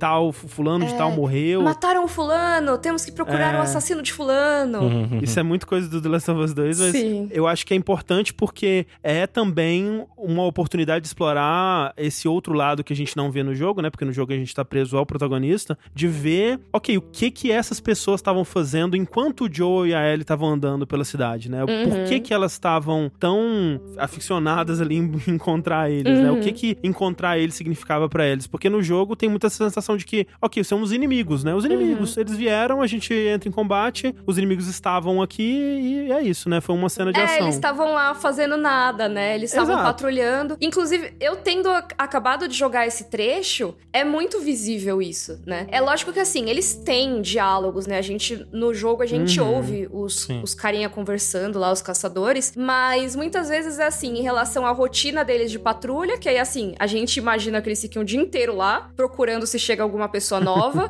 ou se eles encontram infectados, e se não acharem, eles ficam conversando. Tanto que eles afunilaram o caminho, né? Uhum, era exatamente. E aí, quando você tá lá e você começa a causar na cidade, eles ficam, nossa, meu, o intruso já matou 72 pessoas. Aí você fica, meu. Deus, eu matei 72 pessoas.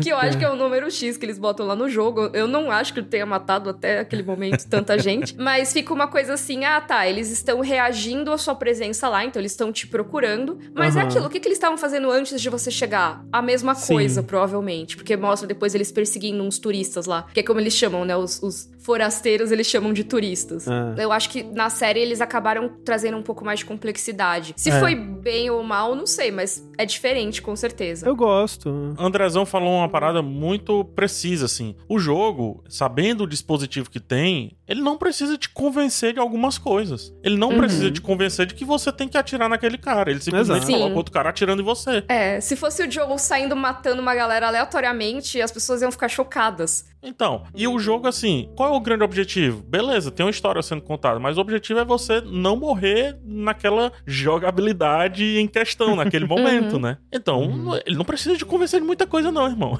Não, não. Joga um tiro de lá pra cá e você já tá revidando, já tá se escondendo, etc. A série é diferente. Matar e morrer é o estado natural, né, Exato. da- das coisas no jogo, assim. E a morte no jogo, ela tem muito menos valor, né, Uhum. do que numa série, numa história. Porque, realmente, você tá matando e tá morrendo também com muita frequência, Uhum. né? Então, você vê o, o Joe morrendo ali, né, sei lá, estraçalhado por um clicker ou com um tiro, o que seja, é uma coisa comum. É, e é só tentar de novo. É só, né, dá, aperta o botão que você vai tentar de novo. Mesma coisa com os caçadores, os infectados. Re- realmente, assim, é, você falou esse número 76, eu não acho um número baixo pro que você acaba não. enfrentando, né, no momento ali de Last of Us. Você vira uma criatura sádica, né? Onde eu tava jogando, É. e até tipo, eu tinha companhia enquanto eu tava jogando, e a pessoa ficou chocada, porque Uhum. eu simplesmente. O cara que tava do meu lado, ele tava com um molotov, ele ia jogar em mim, e eu atirei nele antes e o molotov explodiu nele. E aí ele começou Sim. a pegar fogo e eu rindo do cara. Aí eu pensei, nossa, que horrível. Mica! Não esperava isso da Mica. Mas o jogo realmente tem essa desconexão, né, com a, com a vida, né, de, Uhum. de uma forma assim, vira realmente um jogo. E por mais que o The Last of Us ele tenta fazer algumas coisas pra tornar isso um pouco mais questionável, digamos assim, mas por exemplo, uma coisa que a gente vai falar é que o Joe, quando ele tem que ser violento nessa cena, ele quer proteger a Ellie. Uhum. Sim. No jogo, não. Ele faz na frente da Ellie. Ele joga molotov no cara e a Sim. Ellie às vezes reage assim, Ela meu fica. Deus, Joe, é, alguma coisa. Jesus, Joe. Fica É, assim. exato. E, mas assim, cinco minutos depois, estão fazendo the trocadilho, sabe? Tá again. tudo certo. Exatamente. É, total. E aqui não, né? Eles tentam dar esse peso, esse grande peso pela morte de, pô, é uns três soldados ali, E tem né? o cara E- que implora, né? Ah, não, É, não, exato. me- não me mata não, pô. É, nossa, é terrível, assim. E dá pra ver realmente o peso que tem essa, essa situação. E também o peso que é a Ellie, né? Com a arma que ela não tinha mostrado pro Joe até agora, salvar a vida dele, né? Sim, exato. E ele tenta Diz ele que conversar não sobre salvou. isso. É, sim. Diz ele Tava que sob controle. Mas, mas é o tipo de coisa que faz a gente pensar, nossa, isso deveria ser um momento traumático, né? A primeira vez que ela mata alguém. É, mas não só não é, mas ela diz que não, ah, não, já fiz antes. Mas é traumático, né? É traumático, porque a cena e. Poxa, seria muito legal se tivesse esse comparativo. Eu fiz no de Raio X que vai sair amanhã. Então fica aí a- a- o convite pro meu vídeo de terça-feira. no Raio X, eu faço um comparativo entre a cena que ela tá segurando a, a arma lá no, no Uhum. espelho e a cena depois que ela tira, porque o Joey manda ela voltar. Hum, uhum. Quando ele vai matar o cara, né? Que ele vai Sim, não sacramentar, olha, né? digamos assim. É, volta pra lá. Aí Ela vai. E nessa cena, não deu pra ver no episódio, porque é muito escuro, mas ela chora. Hum, Ela chora, A assim. lágrima Sim. escorre e depois ela tapa os olhos, que é uma expressão auto perfeita de Uhum. quem tá desesperado, né? Que é Sim. tapar os ouvidos, fechar os ouvidos, fechar os olhos, enfim. Uhum. Então É. ela sente, só que quando ela quando o Joel volta, ela não entrega, É, porque é ela tá verdade. tentando convencer esse cara de que, Que ela é ela é durona. Entendeu? Verdade. É muito legal isso. E mais do que isso, eu acho que ela tava esse tempo todo fantasiando com esse momento, né? Esse momento onde ela, Sim. enfim, ia usar a arma, Uhum. né? Ia ser da hora. E a realidade não é tão mágica. É uma Uhum. cena de morte muito traumatizante, muito horrível ali. Uhum. Então ela, aquilo realmente impacta ela de uma forma. Só que tem isso, né? Do porquê que ela quer essa arma, por que que ela se tá, tá tão. Ela se inspira tanto no Joe, né? Ela vê no Joe algo que ela quer ser também, né? Ela, ela vê esse cara que consegue resolver esses problemas com violência e resolve, né? Uhum. Ele consegue, né? Um guarda aponta a arma pra ele, ele vai lá e soca a cara do guarda até Sim. morrer, né? Sim. Tem essa cena onde ela olha pra aquilo e assim, ela, ela olha com curiosidade, né? Com uma. Com, né? ela, ela acende naquele momento ali. E ela é muito autodidata, né, Andrezão? Ela, ela é muito. Ela Uhum. observou, ela, ela já sacou, então ela tem esse, esse lance Sim. da autodidata muito forte. Uhum, com É. certeza. Mas aí, ó, beleza. Eles conversam ali, ele fala, então, tá, beleza, já que você vai usar uma arma, deixa eu te ensinar como usar direito uma arma, né? O que é muito importante, no caso, né? Mas, ó, mas você tem que deixar na mochila. E ela não deixa na mochila, porque É obedecer nunca ouvi falar. Todo bom drink Sim. tem um quê de rebeldia, né, amigo? Exatamente, exatamente. e assim, é, o Joe, ele respeita, né? Ó, beleza, você não quer falar sobre isso, mas é injusto você ter que passar por uma coisa desse tipo sendo tão nova. Então, eu achei que, assim, levando em conta o muro que os dois têm construído ali em volta do coração, foi uma forma legal de mostrar que ele se importa, Eu né? acho, inclusive, essa cena muito linda. É, Eu acho escondidos por detrás dos jornais, por Uhum. detrás da verdade, né? Sim. Eles discutindo sobre uma verdade que o Joe não quer aceitar, que, é que aquela menina, por mais que tenha uma idade de menina, ela não é uma menina. Ela é, Uhum. no mínimo, uma jovem adulta, super precoce, que Sim. que pode ou deveria conseguir também encarar algumas verdades daquele mundo sem Uhum. tantos impedimentos dele, sem tantos Sim. atravancos dele, né? Uhum. Sentir de uma maneira que talvez ele não quisesse que a Sarah sentisse, mas ele não Uhum. pode impor o mesmo sentimento que ele teve com a Sarah para com a Ellie. E aqui traz uma discussão muito que eu acho muito massa, já vem desde o episódio passado, é que assim, quando o mundo era menos populoso como agora, cara, com 14 anos você já tava aí sendo rei, entendeu? Você já tava conquistando impérios, com você já tava Sim. matando outros monarcas, Já ia pra né? guerra, né? Já ia pra guerra e tudo, né? E depois do- da geração Baby Boomer, isso mudou muito, né? A gente Uhum. passa a trabalhar, vai com 20, 18 anos, obviamente em realidades elitistas, é bom que se deixe claro. Uhum, sim. Ne- Esse mundo não tem, não tem uma explosão de, de pessoas e tudo é muito perigoso. Uhum. E o Joel é meio que o papel da gente também. Hoje é muito difícil a gente aceitar uma criança na posição da Ellie. E Uhum. o Joel tá tendo essa É. mesma dificuldade. Eu gosto muito dessa discussão. É, e, e ele é da nossa sociedade, né? Ele viu a sociedade exato. com os valores que a gente Exatamente. conheceu agora, né? Então ele quer reproduzir esses valores. A Ellie é uma personagem que ela é muito dissonante nessa parte, porque é isso. Na mesma cena que ela matou um cara e ela tá se fazendo de durona, mas ela dá uma choradinha, mas ela diz que tá tudo bem e tudo mais, e ela meio que recusa essa coisa de, ai, você não devia ter que passar por isso. Ela faz piada, ela vai fazer trocadilho depois, o Joe dá uma risadinha. Ela solta um palavrão deslocado. Então, é isso. É uma personagem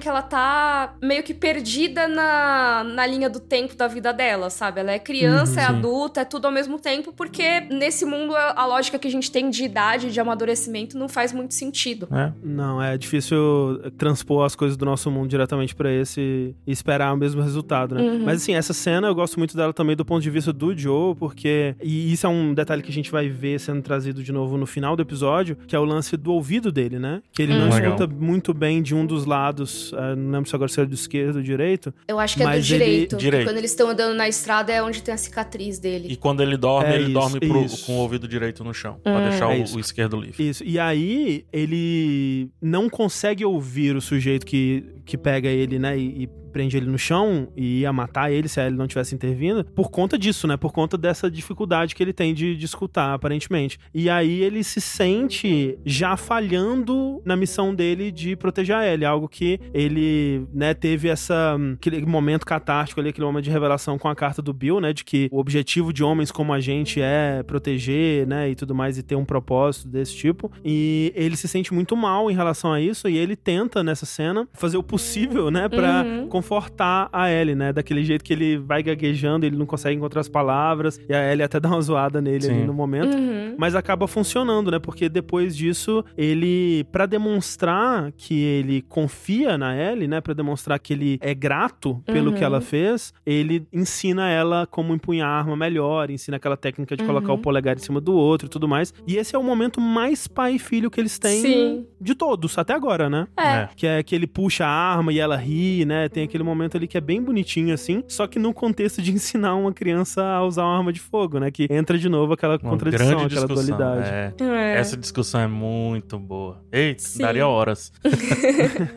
Vamos falar do, do grupo de sobreviventes ali, que Bora, eu, não, bora. eu não sei se eles deram um nome, eu não ouvi o podcast dessa vez, não sei se tem um nome oficial, mas eles pintam várias faixas de We the People, né? Então, nós, o povo. Pode ser só que eles estão dizendo que eles são o povo, não necessariamente é o nome do grupo deles. Não sei se deram algum nome oficial. Eu não vi. Eu acho que não, né? Não, É. não vi. É, mas eu coloquei como We the People só pra identificar. Eu chamo do, da galera da Cat. É, exatamente, que é a. Como você já tinha comentado aqui antes na discussão, PH, é a Melanie Linsky, que é de Yellow Jackets, e mais antigamente ela era a Rose de Two and a Half Men. Sim. Então, é, é muito. Agora, assim, como eu vi Yellow Jackets, eu não estranhei tanto, mas eu acho que se eu tivesse só visto no Two and a Half Men e visse agora, eu ia falar, caraca, será que a Rose no pós-apocalipse, assim, sabe? Ah, No Yellow Jackets é bem isso, de, tipo, uma personagem bem com a vibe de mãe, mas que fala e faz umas coisas absurdas também, né? É, também essa coisa que ela é fofinha, porém tem essa coisa Exato. muito dark,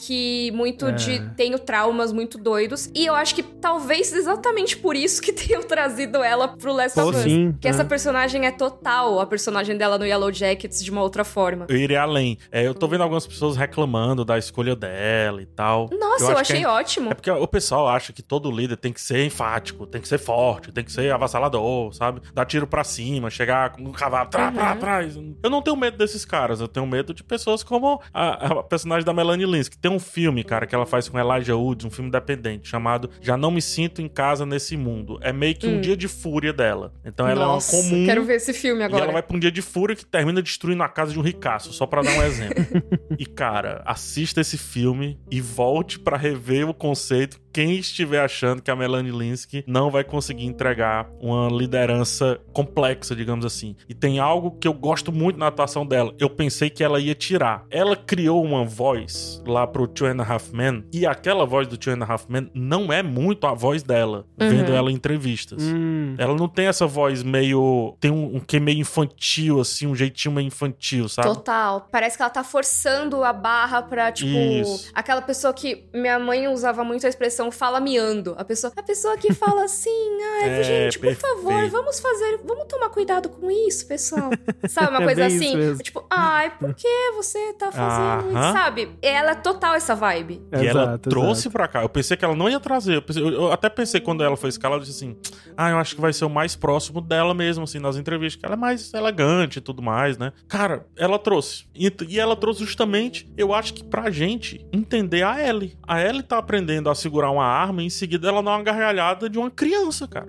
Muito Uhum. legal segurar essa arma. E ela, a Kathleen, ela tá aqui tentando ser enfática com aquele homem também simpática, digamos assim, como quem diz. Uhum. Ah, Você vai ter atendimento, você vai ter tudo, vai ser tudo tranquilo. E aí, quando ele fala, ah, mas fulano de tal tava com a arma na minha cabeça. Ela, pois é, pufa, ela tira a arma. E em seguida, Uhum. Uhum. ela não chora, mas forma lágrima nos olhos dela. Cara, Uhum. Exato. se isso não é uma atuação espetacular, então eu sou o meu mouse, bicho. Porque, pelo amor de Deus, gente.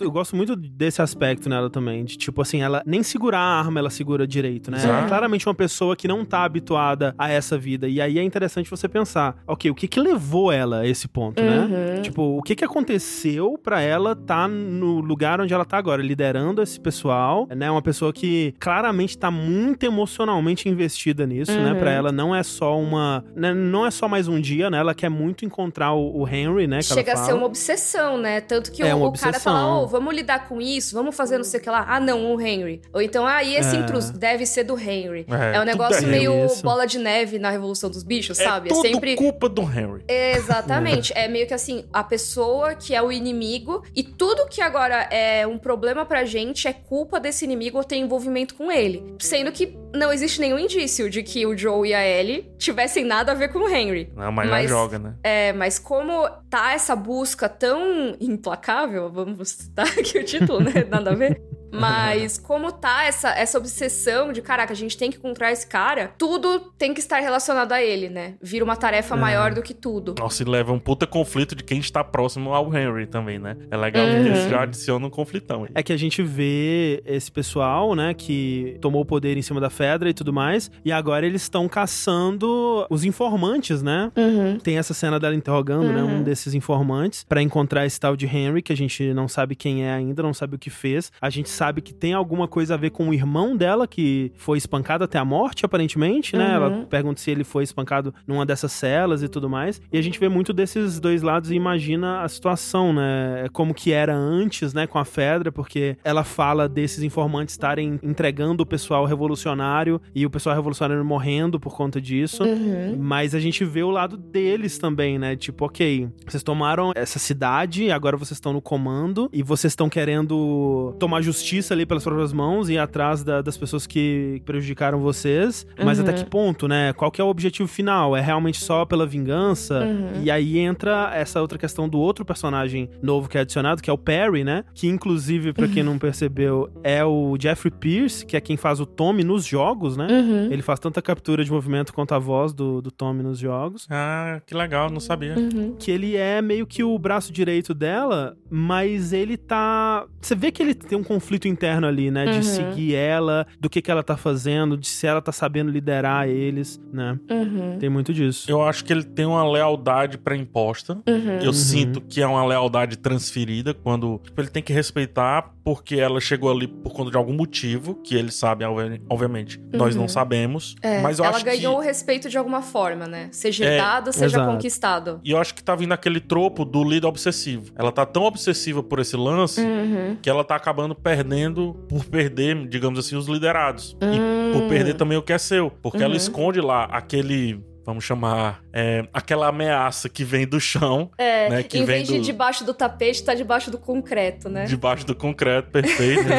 Então ela esconde aquilo pra permanecer com a obsessão dela. E não é Uhum. isso que um bom líder faz, né? Um bom líder, ele, teoricamente, ainda mais uma comunidade que se chama We the People, que é da Constituição dos Estados Unidos, Uhum. teoricamente, um bom líder naquele cenário gere e, e serve ao povo, né? E ela não está Uhum. servindo, ela tá servindo pra algum propósito, uma cruzada pessoal. Então aqueles Exato. Barburu ali, óbvio que vão ficar aí, qual é, pô? É, Mas que- ao mesmo que a tempo ela tá tem muito aqui, poder né? herdado. Isso é fato. Uhum. É, exato. Ele, Sim. ele, ele questiona, ele. Você vê no rosto dele um conflito, mas ele nunca deixa de obedecer. É, vai lá e faz o que ela manda, né? Né? Vou aproveitar e ler aqui um superchat do Fábio. Fábio mandou cinquentão pra gente. Muito obrigada, Opa. Fábio. Que live excelente, assim como o episódio. Ótimo ter o Uhum. PH aqui também. Ó, o PH tá fazendo sucesso nos comentários. Inclusive, Ah, que legal. pessoal, quem aí é fã do PH, se manifeste. Quem tá aqui pela primeira vez, dá um oi aí. Aí ele falou: um baita desenvolvimento do relacionamento entre Joe e Ellie nesse episódio novamente. Sim. Vocês conseguiriam dormir na floresta ou no 33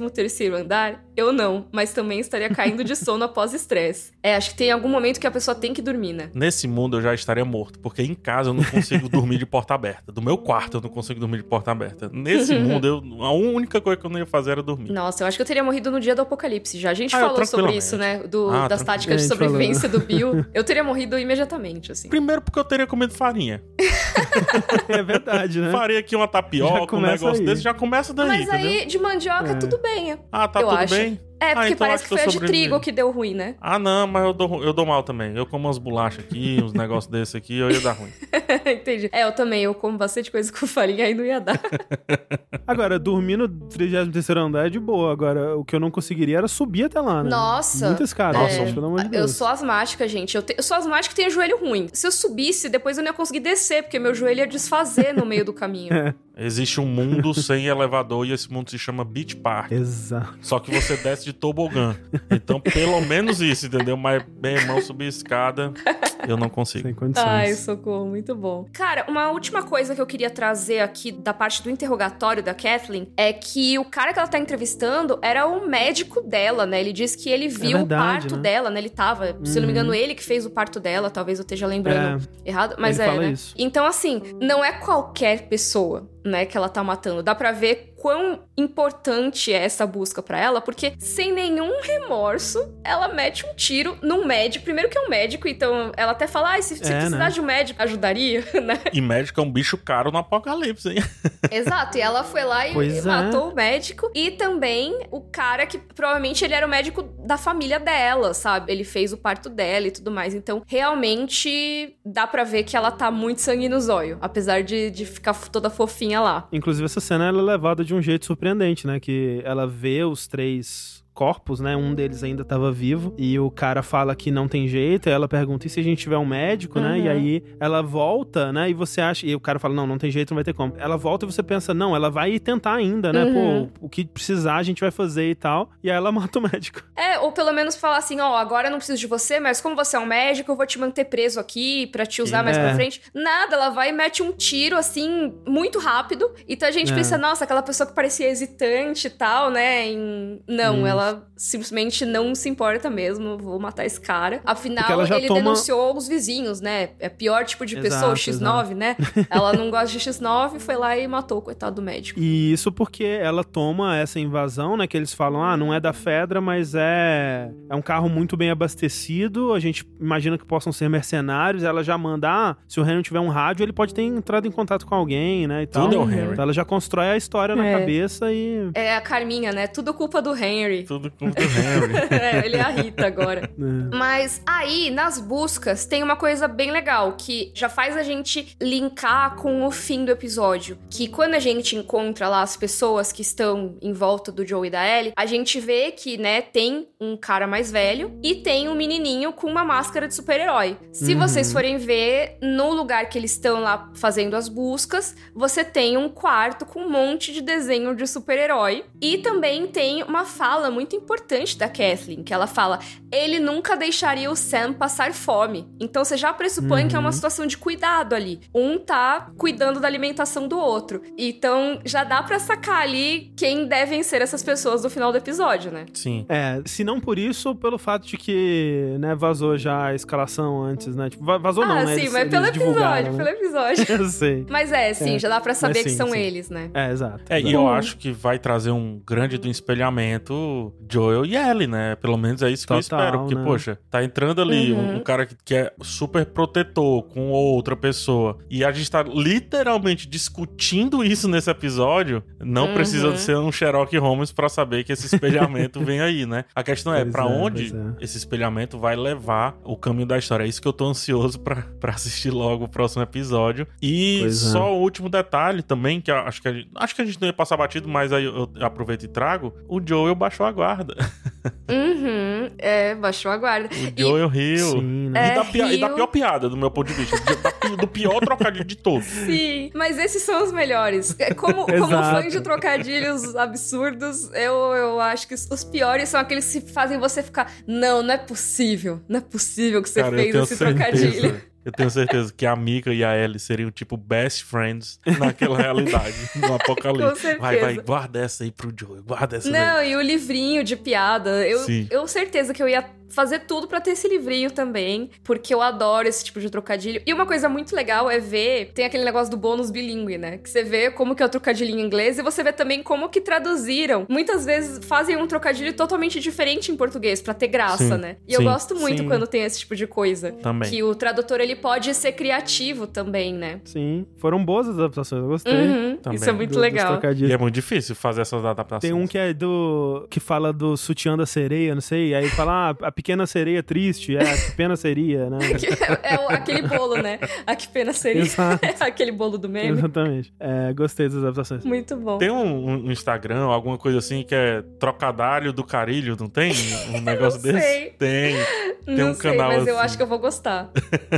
Que faz os memezinhos. Eu gosto dessa cena que realmente, né? De novo, antes até, né? Quando eles estão. Eles sobem as escadas, né? O Joe tá cansado e tal. Mas aí quando vai preparar o, o canto deles lá, o Joe vem, quebra o vidro, vai jogando vidro pra Sim. servir de alarme, né? Nossa, fiz tanto isso na E- RPG na minha vida. Isso é básico do jogador de E RPG. que. Clássico, e clássico. também, uma coisa muito legal disso, desculpa te interromper, André. Não, é, mas é, o PH tinha falado mais cedo, né? Que os detalhes eles são muito mantidos em The Last of Us, na série. E esse negócio do vidro, a gente já viu acontecer e ferrar eles com os clickers lá no segundo episódio. Sim. Então, sim, sim. É, é muito legal como to- todas as Sutil, coisas né? acabam puxando um elemento anterior ou resultando em outros. Nesse momento, nessa cena, a gente tem duas coisas ali principais, né? Tem o vidro e tem a audição do Joe no ouvido que ele Isso. tomou o E tiro. o sono. Também, o sono também. Então, assim, é, o negócio de baixar a guarda, todas essas coisas vão, vão construindo aquela cena. Tudo sementinha que foi plantada antes. E eu não paro de elogiar esse trabalho que o Craig Mazin com o Neil Druckmann tem feito bastante na série, que é realmente, assim, as coisas conseguem ser imprevisíveis, assim, a ponto de você ainda se surpreender com algumas reviravoltas e tudo mais, mas nada é injusto. Tá tudo lá. Quando Sim. não tiver, eu É. vou apontar que não tá. Mas assim, pelo menos por enquanto, poxa, tudo que aconteceu foi bem encadeadinho, assim, sabe? Não sei se o PH concorda comigo, mas Eu concordo. tô achando. Eu concordo, eu acho que tem. Assim, to- tudo tem furo, porque a suspensão Ah, de sim. descrença ela serve pra tapar furos. Uhum. Mas, cara, eu É, não. Eu São tenho furos que ser muito.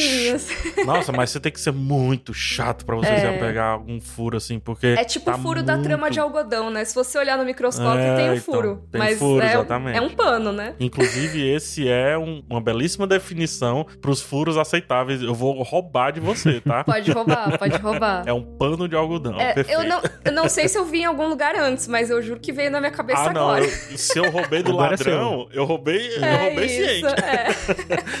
Mas é, se você for parar pra pensar, né? Toda a trama, literalmente, né? Uma trama, é, ela Uhum, tem uhum. Mas ela pode ser bem Exatamente. fechadinha, como é o caso desse. Acho que é linho isso aqui. É bem fechadinha, não dá pra você ver. Mas se você Mas botar no microscópio e quiser mesmo, você vê todos os furos dessa trama aqui. É muito legal isso aí, vou colocar no meu livro. Aí, Royalties, royalties. Sacanagem. mas é, eu ia falar uma coisa só pra complementar. Ah, só pra não esquecer, com relação aos trocadilhos, uma dica. Uhum. Vejam dublado. Uhum. Rever o episódio Ah. dublado. Legal. Eu vi o original em inglês e aí eu, quando fui rever o episódio no domingo, eu vi de novo com a legenda e tudo mais. Não acho que funcionou tão bem quanto no dublado. Não tô dizendo que não funcionou. Ah, legal. Só que no legal. dublado eles dão a entonação de como você tem que entender o trocadilho. Então eu acho que Legal. fica melhor. Só esse adendo que eu tinha me esquecido. Ah, porque tem muita coisa que depende da pronúncia, né? Da pronúncia. E quando você tá lendo, não tem a mesma pronúncia. Tipo, ah, que pena seria. Tipo, fica. Mas se você falar, ah, que pena seria, parece muito mais a pequena sereia. Mas como você tá lendo com a mente, você não tá Uhum. lendo com a voz falando, Sim. entendeu? Então você Uhum. não sente o trocadilho. Você tem que. Ah, entendi. Então você Total. às vezes tem que pronunciar. Ou você lê em voz alta ou vê dublado. Inclusive a dublagem dessa série, ó, 10. Muito boa. E são os mesmos dubladores do jogo, né? Ah, não sabia. São, pelo menos tinham falado, é, noticiado antes da série estrear. O pessoal do chat pode confirmar pra gente, mas que eram os mesmos dubladores do Joe e da Ellie do videogame. Tá boa. A dublagem tá Legal. muito boa. Mas é, a gente acabou não falando do- dos trocadilhos, né? Só rapidamente, tipo, isso é uma coisa que o, o episódio ele abre com isso, né? Da Ellie com o, o livrinho lá, né? Uhum. Que também é uma coisa direto do jogo. Uhum. Que nos jogos é aquilo que a gente tava falando, né? De tem uma chacina onde o Joe mata 15 pessoas, aí quando termina, tem um momento ali de exploração, e aí a Ellie pega um, um caderninho, né? E aí ela. ruim. É, ela vai lendo os trocadilhos e tal. E são momentinhos, assim, muito singelos, né? Assim, muito de. Ai, olha como ela é fofinha, né? Sim. E, tipo, essa coisa, né? De ao mesmo tempo que ela é essa sobrevivente, fascinada pela arma e tudo mais, olha o tipo de humor, olha o que que, o que, que encanta ela, né? E ela é uma personagem, no geral, muito encantada com tudo, né? Tudo que ela encontra, tudo Uhum. que ela vê, ela quer saber como é, ela quer entender como funciona, Uhum. ela quer ler, ela quer olhar, ela quer pegar, né? Então é mais um aspecto dessa infância da Ellie, né? E eu acho que também tem outra coisa, porque no jogo serve pra pra preencher envolvimento, né? Pra você continuar Uhum. meio que se interessando enquanto você tá fazendo outras coisas ali, interagindo com o cenário. E tem até o troféu de você fazer essas interações. Então, às vezes, se a pessoa, mesmo Sim. se a pessoa não se interessar, ela vai ouvir todos os diálogos porque ela precisa completar o jogo, né? É. Sim, Tudo do jogo. exato. E aqui serve perfeitamente a história. Uhum. No jogo não precisa tanto servir a história. Aqui é perfeitamente a história. Por quê? É uma menina largando soco ou tentando achar furos em uma parede aparentemente intransponível chamada Joel. É. Uhum. Pra E ela, ela uma fica vitória, insistindo- conseguir uma risadinha qualquer já é uma Exatamente. vitória, né? Exatamente. Tem até um momento que ela fica, você riu? Ele, não, não ri não. Ah, você riu. No fim do episódio, ele realmente ri largado. Ele quebra. Ela ri é, junto. exato. E aí, é o momento que você fica, nossa, tudo que eu queria era essa cena. Tipo, É muito bom, né? Porque, assim, é- é- também é uma coisa que esse momento do Joe rindo largado, realmente, né, ali perdendo tudo, não tem no jogo. É, e, e é interessante porque. Até porque você que riria, teoricamente, né? É. Você jogador, né? Supostamente, né? No jogo até tem um ou outro trocadilho que o Joe, ele solta um arzinho pelo nariz, sabe? Sim. Que nem ele tinha feito antes, É. assim, ele dá uma pequena apreciada no trocadilho. Mas é só isso. E no geral, né, mesmo trocadilhos ou não, né, é muito difícil você ver o Joe manifestando uma emoção positiva desse jeito, Uhum. né? E é aquilo, né, tipo, pra uma pessoa que é tão fechada, tão Intransponível mesmo, é. intransponível, né? é- Esse momento é um, um sol que se Nossa, ilumina uma naquela sala. assim, né? catarse. Nossa. É. É. É, é engraçado, né? Nesse episódio todo que foi tenso, né? Não digo que o mais tenso até agora, porque acho que o 2 acabou sendo mais tenso que esse, talvez, por causa dos clickers e tal, mas ele é o que acho que teve mais momentos de tensão, sabe? Acho que sim. Tensão Hum, de ação, sim. sim. É, no episódio É. todo, assim. Porque teve um momento deles no carro, eles conversando e tal. Mas, assim, depois disso, tudo tenso. Mostrou os rivais lá da facção, tenso. Eles tentando sobreviver, tenso. Tudo tenso. Nenhum momento. Não pode dormir, não pode fazer nada. Tem que sobreviver. A menina, coitada, atirou, não sei o quê. Agora, poxa, eles estão deitandinho ali pra dormir. Botaram o vidro em volta, tá tudo bem, tecnicamente, né? e eles estão rindo, cara. Eles criaram uma conexão ali. É muito momento pra você relaxar. E você relaxa junto com eles. Só que nesse mundo não dá É. pra relaxar, não. Só pra trazer mais uma coisinha sobre esse momento da, da risada, é que uma das primeiras artes conceituais que foram feitas de The Last of Us, assim, o, o jogo mesmo, né, e ele começou a ser desenvolvido lá em 2009, assim, era um rabisco, assim, era uma arte, só um, um rascunho, que era o Joel e a Ellie sentados em volta de uma fogueira, e aí eles tinham um design, assim, bem diferente até do que foram seus personagens, mas era o Joel e a Ellie sentados em volta de uma fogueira, rindo, rindo largado, assim, Uhum. muito sorridentes mesmo, assim. E esse momento não existe em nenhum dos jogos, até no 2 ele tem, você tem como pegar uma, quase como uma estátua desse momento renderizada Legal. em 3D, assim, é, mas esse momento não existe. O mais próximo que a gente tem desse momento é justamente essa cena, né, deles trocando a, a piada, né, e até uma coisa que eu, eu me perguntava quando eu vi essa cena, cara, o que que faria o Joe rir assim, Uhum. sabe? Uhum. Eu não conheço esse Joe que ria assim. E aqui eles me convenceram que o Joe riria tanto Legal. assim de uma piada, né? Eu gostei muito dessa cena. Acho que isso também tem muito a ver com a forma que a gente pensa da tradução do jogo pra série, né? Que o PH falou, tem momentos que ele para e é igual ao jogo e não é muito natural. Eu acho que eles estão se permitindo ao longo dos episódios trazer uma coisa mais humana, exatamente porque é mais verossímil, né? Você tá um tempão viajando com a mesma pessoa. Tudo bem, ele poderia nunca sorrir? Poderia, mas é muito mais difícil manter um personagem que faça sentido, que assim, não dá uma risadinha, nunca, na vida. Tipo, sei lá, é o verme cinzento do Game of Thrones, sabe? Que é tipo, o cara, ele, ele foi treinado pra não ter emoção nenhuma. Aí, Aham. beleza. Mas uma pessoa que, é, que tem, lógico, tem toda a sua situação, tem o trauma, não sei o quê, é uma coisa. Outra coisa é, ele é desprovido de qualquer capacidade de dar uma risadinha. tipo, é muito mais difícil você manter isso com um ator de carne e osso, sabe? No jogo você ainda tem a desculpa Sim. que, pô, o personagem tá lá, né? Não vai mexer o rosto dele, porque ele tá de costas. Então acho que é mais tranquilo de você manter esse tipo de Uhum. isolamento emocional. Sim. É, mas é, então aí é, dá errado justamente por conta de tudo o que a gente foi construindo, né? O lance dele ouvir mal no ouvido direito, né? E o fato de que eles estão. O Joe acabou de passar uma, uma noite em claro. Uhum. Dirigiu o dia inteiro, né? Então o Joe tá exausto Uhum. e ele dorme demais, ele acaba virando, né, durante a noite e ele acaba tampando o ouvido bom dele Uhum. e eles acordam com armas apontadas para as caras deles, né? Vixe, É. cena tensa. Cena tensa. Uhum. Mas é isso, né? A gente vê de uma cena legal, fofa, certa tranquilidade, mas não dá pra parar. Uhum, Não dá é. pra parar.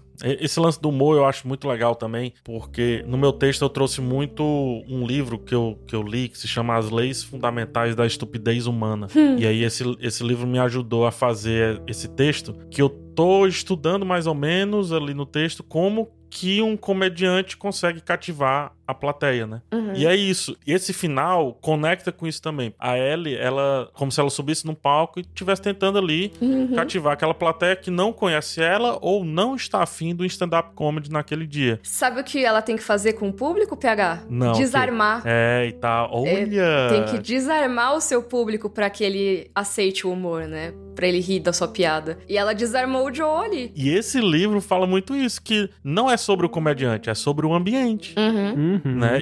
O que é que o Joe constrói, né? O que é que é construído ali? É um ambiente propício pra finalmente relaxar um pouquinho. E é aí Sim. que tá, tem uma parada no livro que é muito legal. Só que o piadista, o comediante, nunca pode se contentar com a risada daquela piada. Porque na próxima piada, talvez ninguém vá rir. E aí, na- e não tem a próxima piada, porque aparece a ameaça. É muito massa isso, velho. Uhum. É, tem uma pergunta, Mika, que tá aparecendo bastante no chat, que é o lance do, do chão tremendo, né? Que a gente Hum. comentou por alto, É, mas também não tem muito o que comentar, Eu acho né? que Eu é acho que é bom um nem mistério desse comentar. episódio. É, eu acho que assim, é aquela coisa, tudo tá tão amarradinho na série que no próximo episódio ou nos próximos isso vai ser resolvido. Exato. É, acho que é aquela coisa de a resposta não tá nesse episódio, né? É, os próprios personagens não sabem o que é, né? Eles É. também estão É. curiosos e assustados, né, com o que tá Aqui acontecendo. no Ceará a gente tem uma frase pra isso. Tenha nervo. Tenha nervo.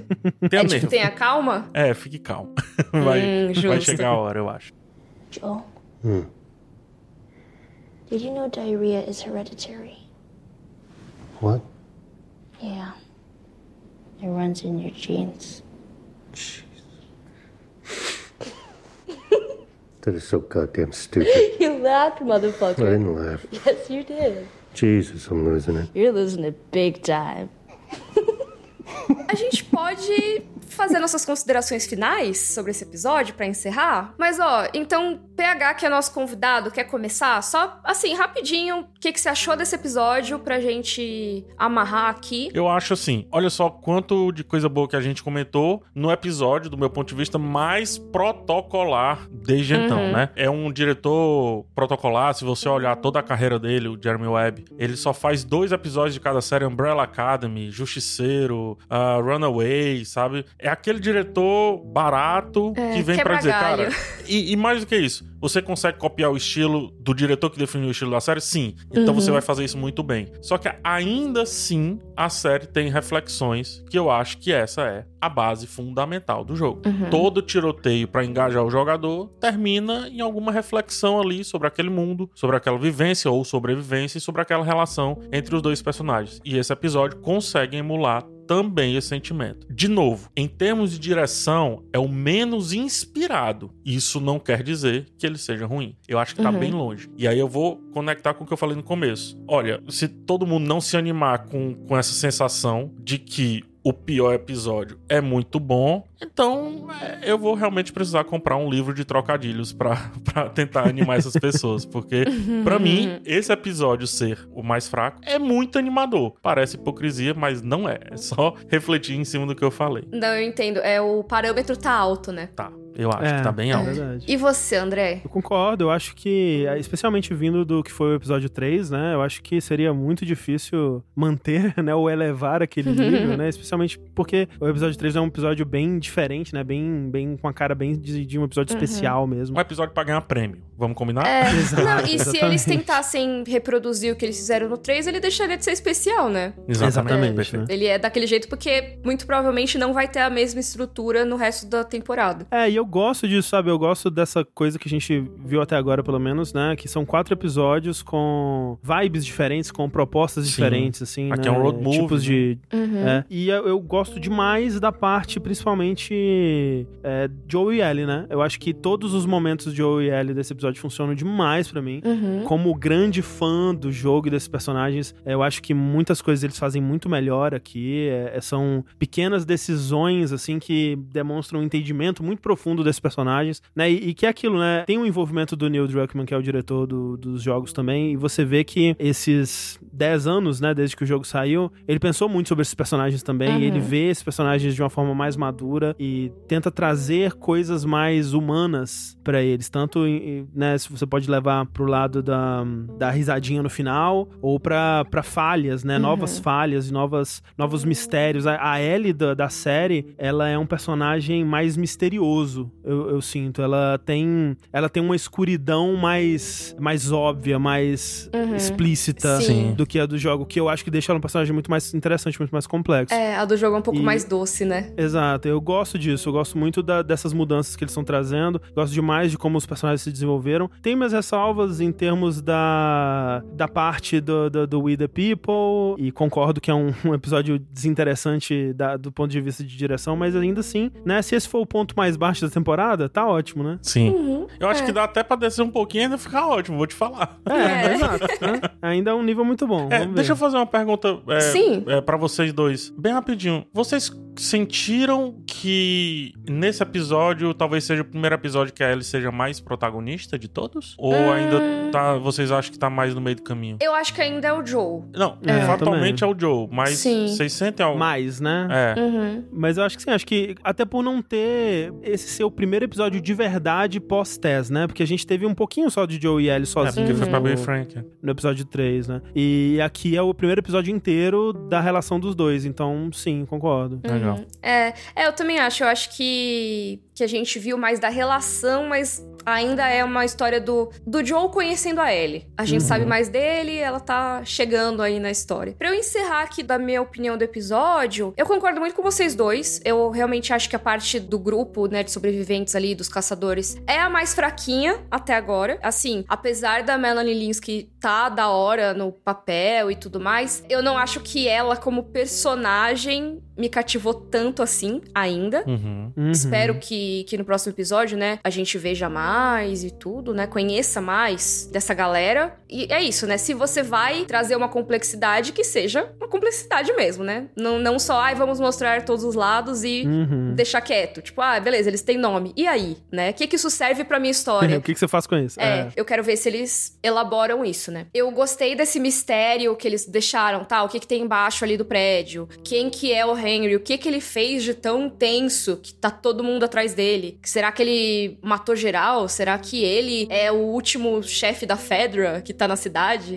Sabe? Eu acho que é legal Sim. pensar nisso. Mas o que brilha nesse episódio, por isso que até eu acho que a parte dos sobreviventes é mais ou menos, porque o que brilha é Joe e Ellie, Eu é a acho. relação deles dois, é como se desenvolve. E o único momento, na minha opinião, em que as facções realmente brilham nesse episódio é quando elas servem de situação pra que eles tenham aquela cena violenta e desenvolvam mais a Uhum. Relação deles. Então, assim, isso não é uma coisa de para dizer que o episódio é ruim, com certeza não, mas é pra dizer, ó, a parte que me interessa ainda é essa, né? A outra coisa não roubou a cena, como Bill e Frank roubaram no episódio passado. Sim, sim. Verdade. Eles também, se for parar pra pensar, também serviram pro mesmo propósito que a facção até agora. Ah, tem isso aqui, tem essa situação, eles encontraram lá a carta do Bill e mudou um pouco a relação dos dois. Agora também, eles passaram por essa situação traumática, eles estão numa cidade diferente lá e mudou um pouco a relação dos dois. Mas eu gostei muito mais da outra situação, do episódio 3, né? Eu acho que você colocou Sim. um porquê no meu sentimento. É, porque é isso, se for Eu parar pra é pensar, a isso mesmo. função é bem parecida, né? É, e a gente também tem que entender que faz parte dessa, Total. desse episódio que se pôs como protocolar também, né? Uhum, O problema total. dele é, são os outros. Uhum, é, e é um exato. problema muito bom. E é o que a gente falou no começo, né? Resgatando o que a gente falou no começo. Se fosse qualquer outra série, talvez esse fosse um dos melhores episódios da temporada. Assim, Então, esse uma série, episódio- uma série ok, sabe? Uhum. Esse episódio tem muito cara de nono episódio de série. de- tipo, de antes do episódio da season final. Tem muito cara. Uhum, total. E, e Até até, o a gancho, coisa. O gancho e a própria cena do caçador ali é, se fingindo de ferido. E aí o Joe acelerar. Pra mim, isso é muito uma cena intensa de algum episódio da hora de série. Então é isso. Falar que esse é o pior episódio até agora, não quer dizer tanta coisa quando a gente tá com um patamar tão alto de qualidade, na minha opinião. A gente tá com episódios consistentemente legais, é, consistentemente bons e interessantes de assistir, com vários momentos emocionantes. E esse, mesmo tendo um pouquinho de diferença, assim, de qualidade, não é nem qualidade. Eu acho que ele, tá- ele tá bom em tudo que ele fez, assim, tá, tá Acho que a entregando. questão é, é estilo, né? É estilo, exatamente. Sabe o que eu sinto também? Ele é um episódio muito curtinho, né? Também. Quando você para pra analisar assim, acontece pouca coisa no geral, de, de realmente importante. Sabe o assim. que é? É o tempero. Falta, tipo, é isso, ele tá Hum, entregando, falta o temperinho, tom perro, né? Eu acho que é isso que não faz ele ser um 9 de 10, 8,5 de 10, sabe? Ele é um episódio, poxa, um 8. Bom, Sim. legal, consistente, mas a gente tem a temporada que tá tão da hora que aí você fica, ah, poxa, será que vai piorar, né? Aham. Será que entregou três ótimos e agora vai piorar? E não necessariamente é isso, né? Sim. Tem informação também interessante. O próximo episódio é na sexta-feira, né? É bom que se Sim. diga. Ah, é verdade. É verdade, o- o porque tem o, a Super Cumbuca, né? Esse É, a final de super- semana. é, é o Super Bowl, A né? super tigela, né? é Domingo, super né? tigela. É. É.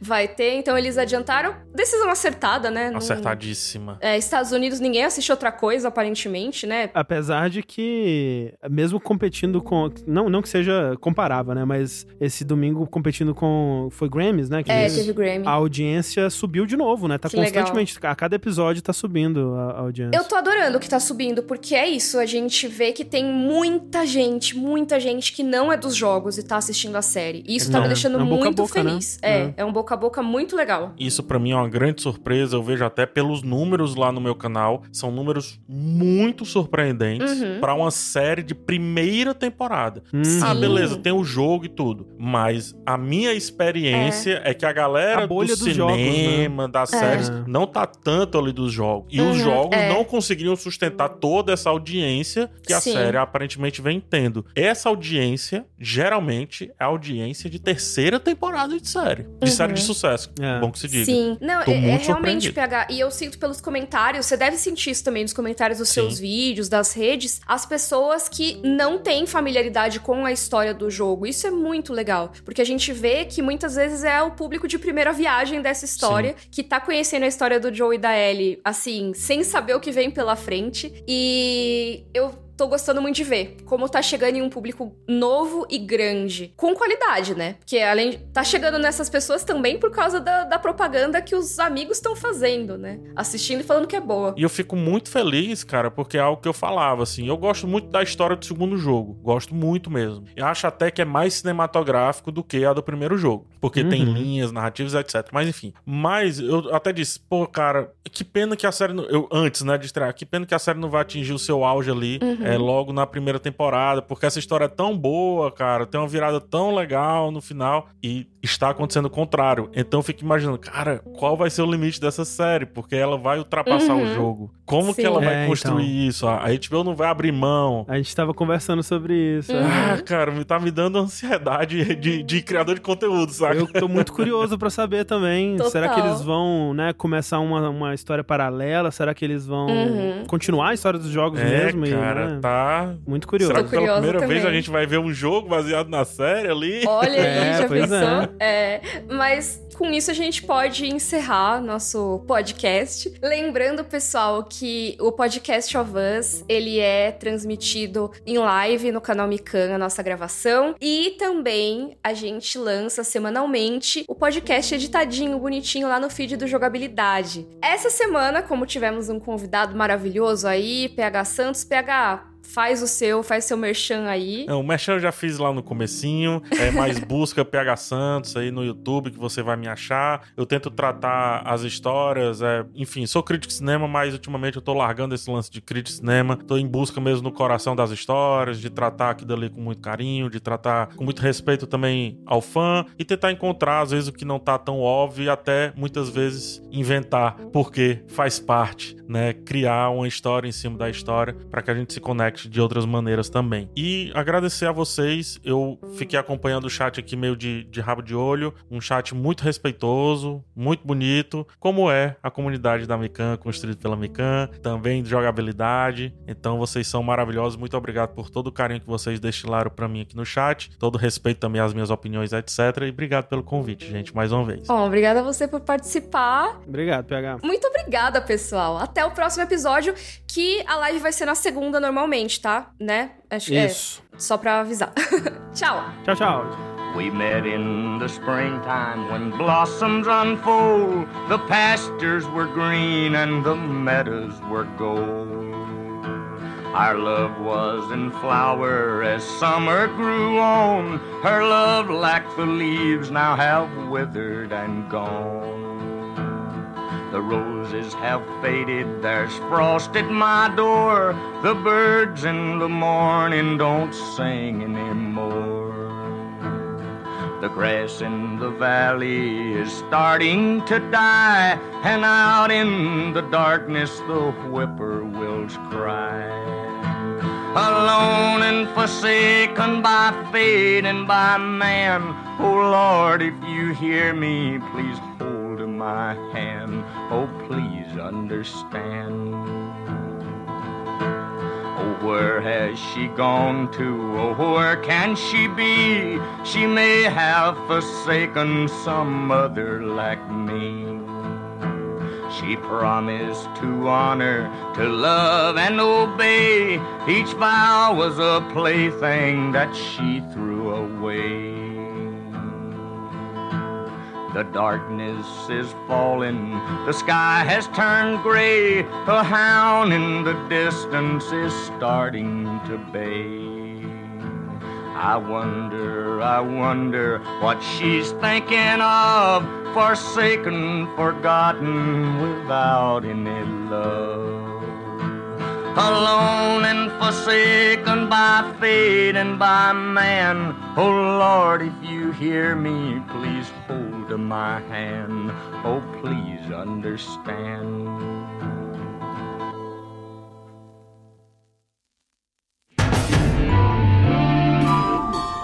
Esse podcast foi editado por Yoshi Ohashi.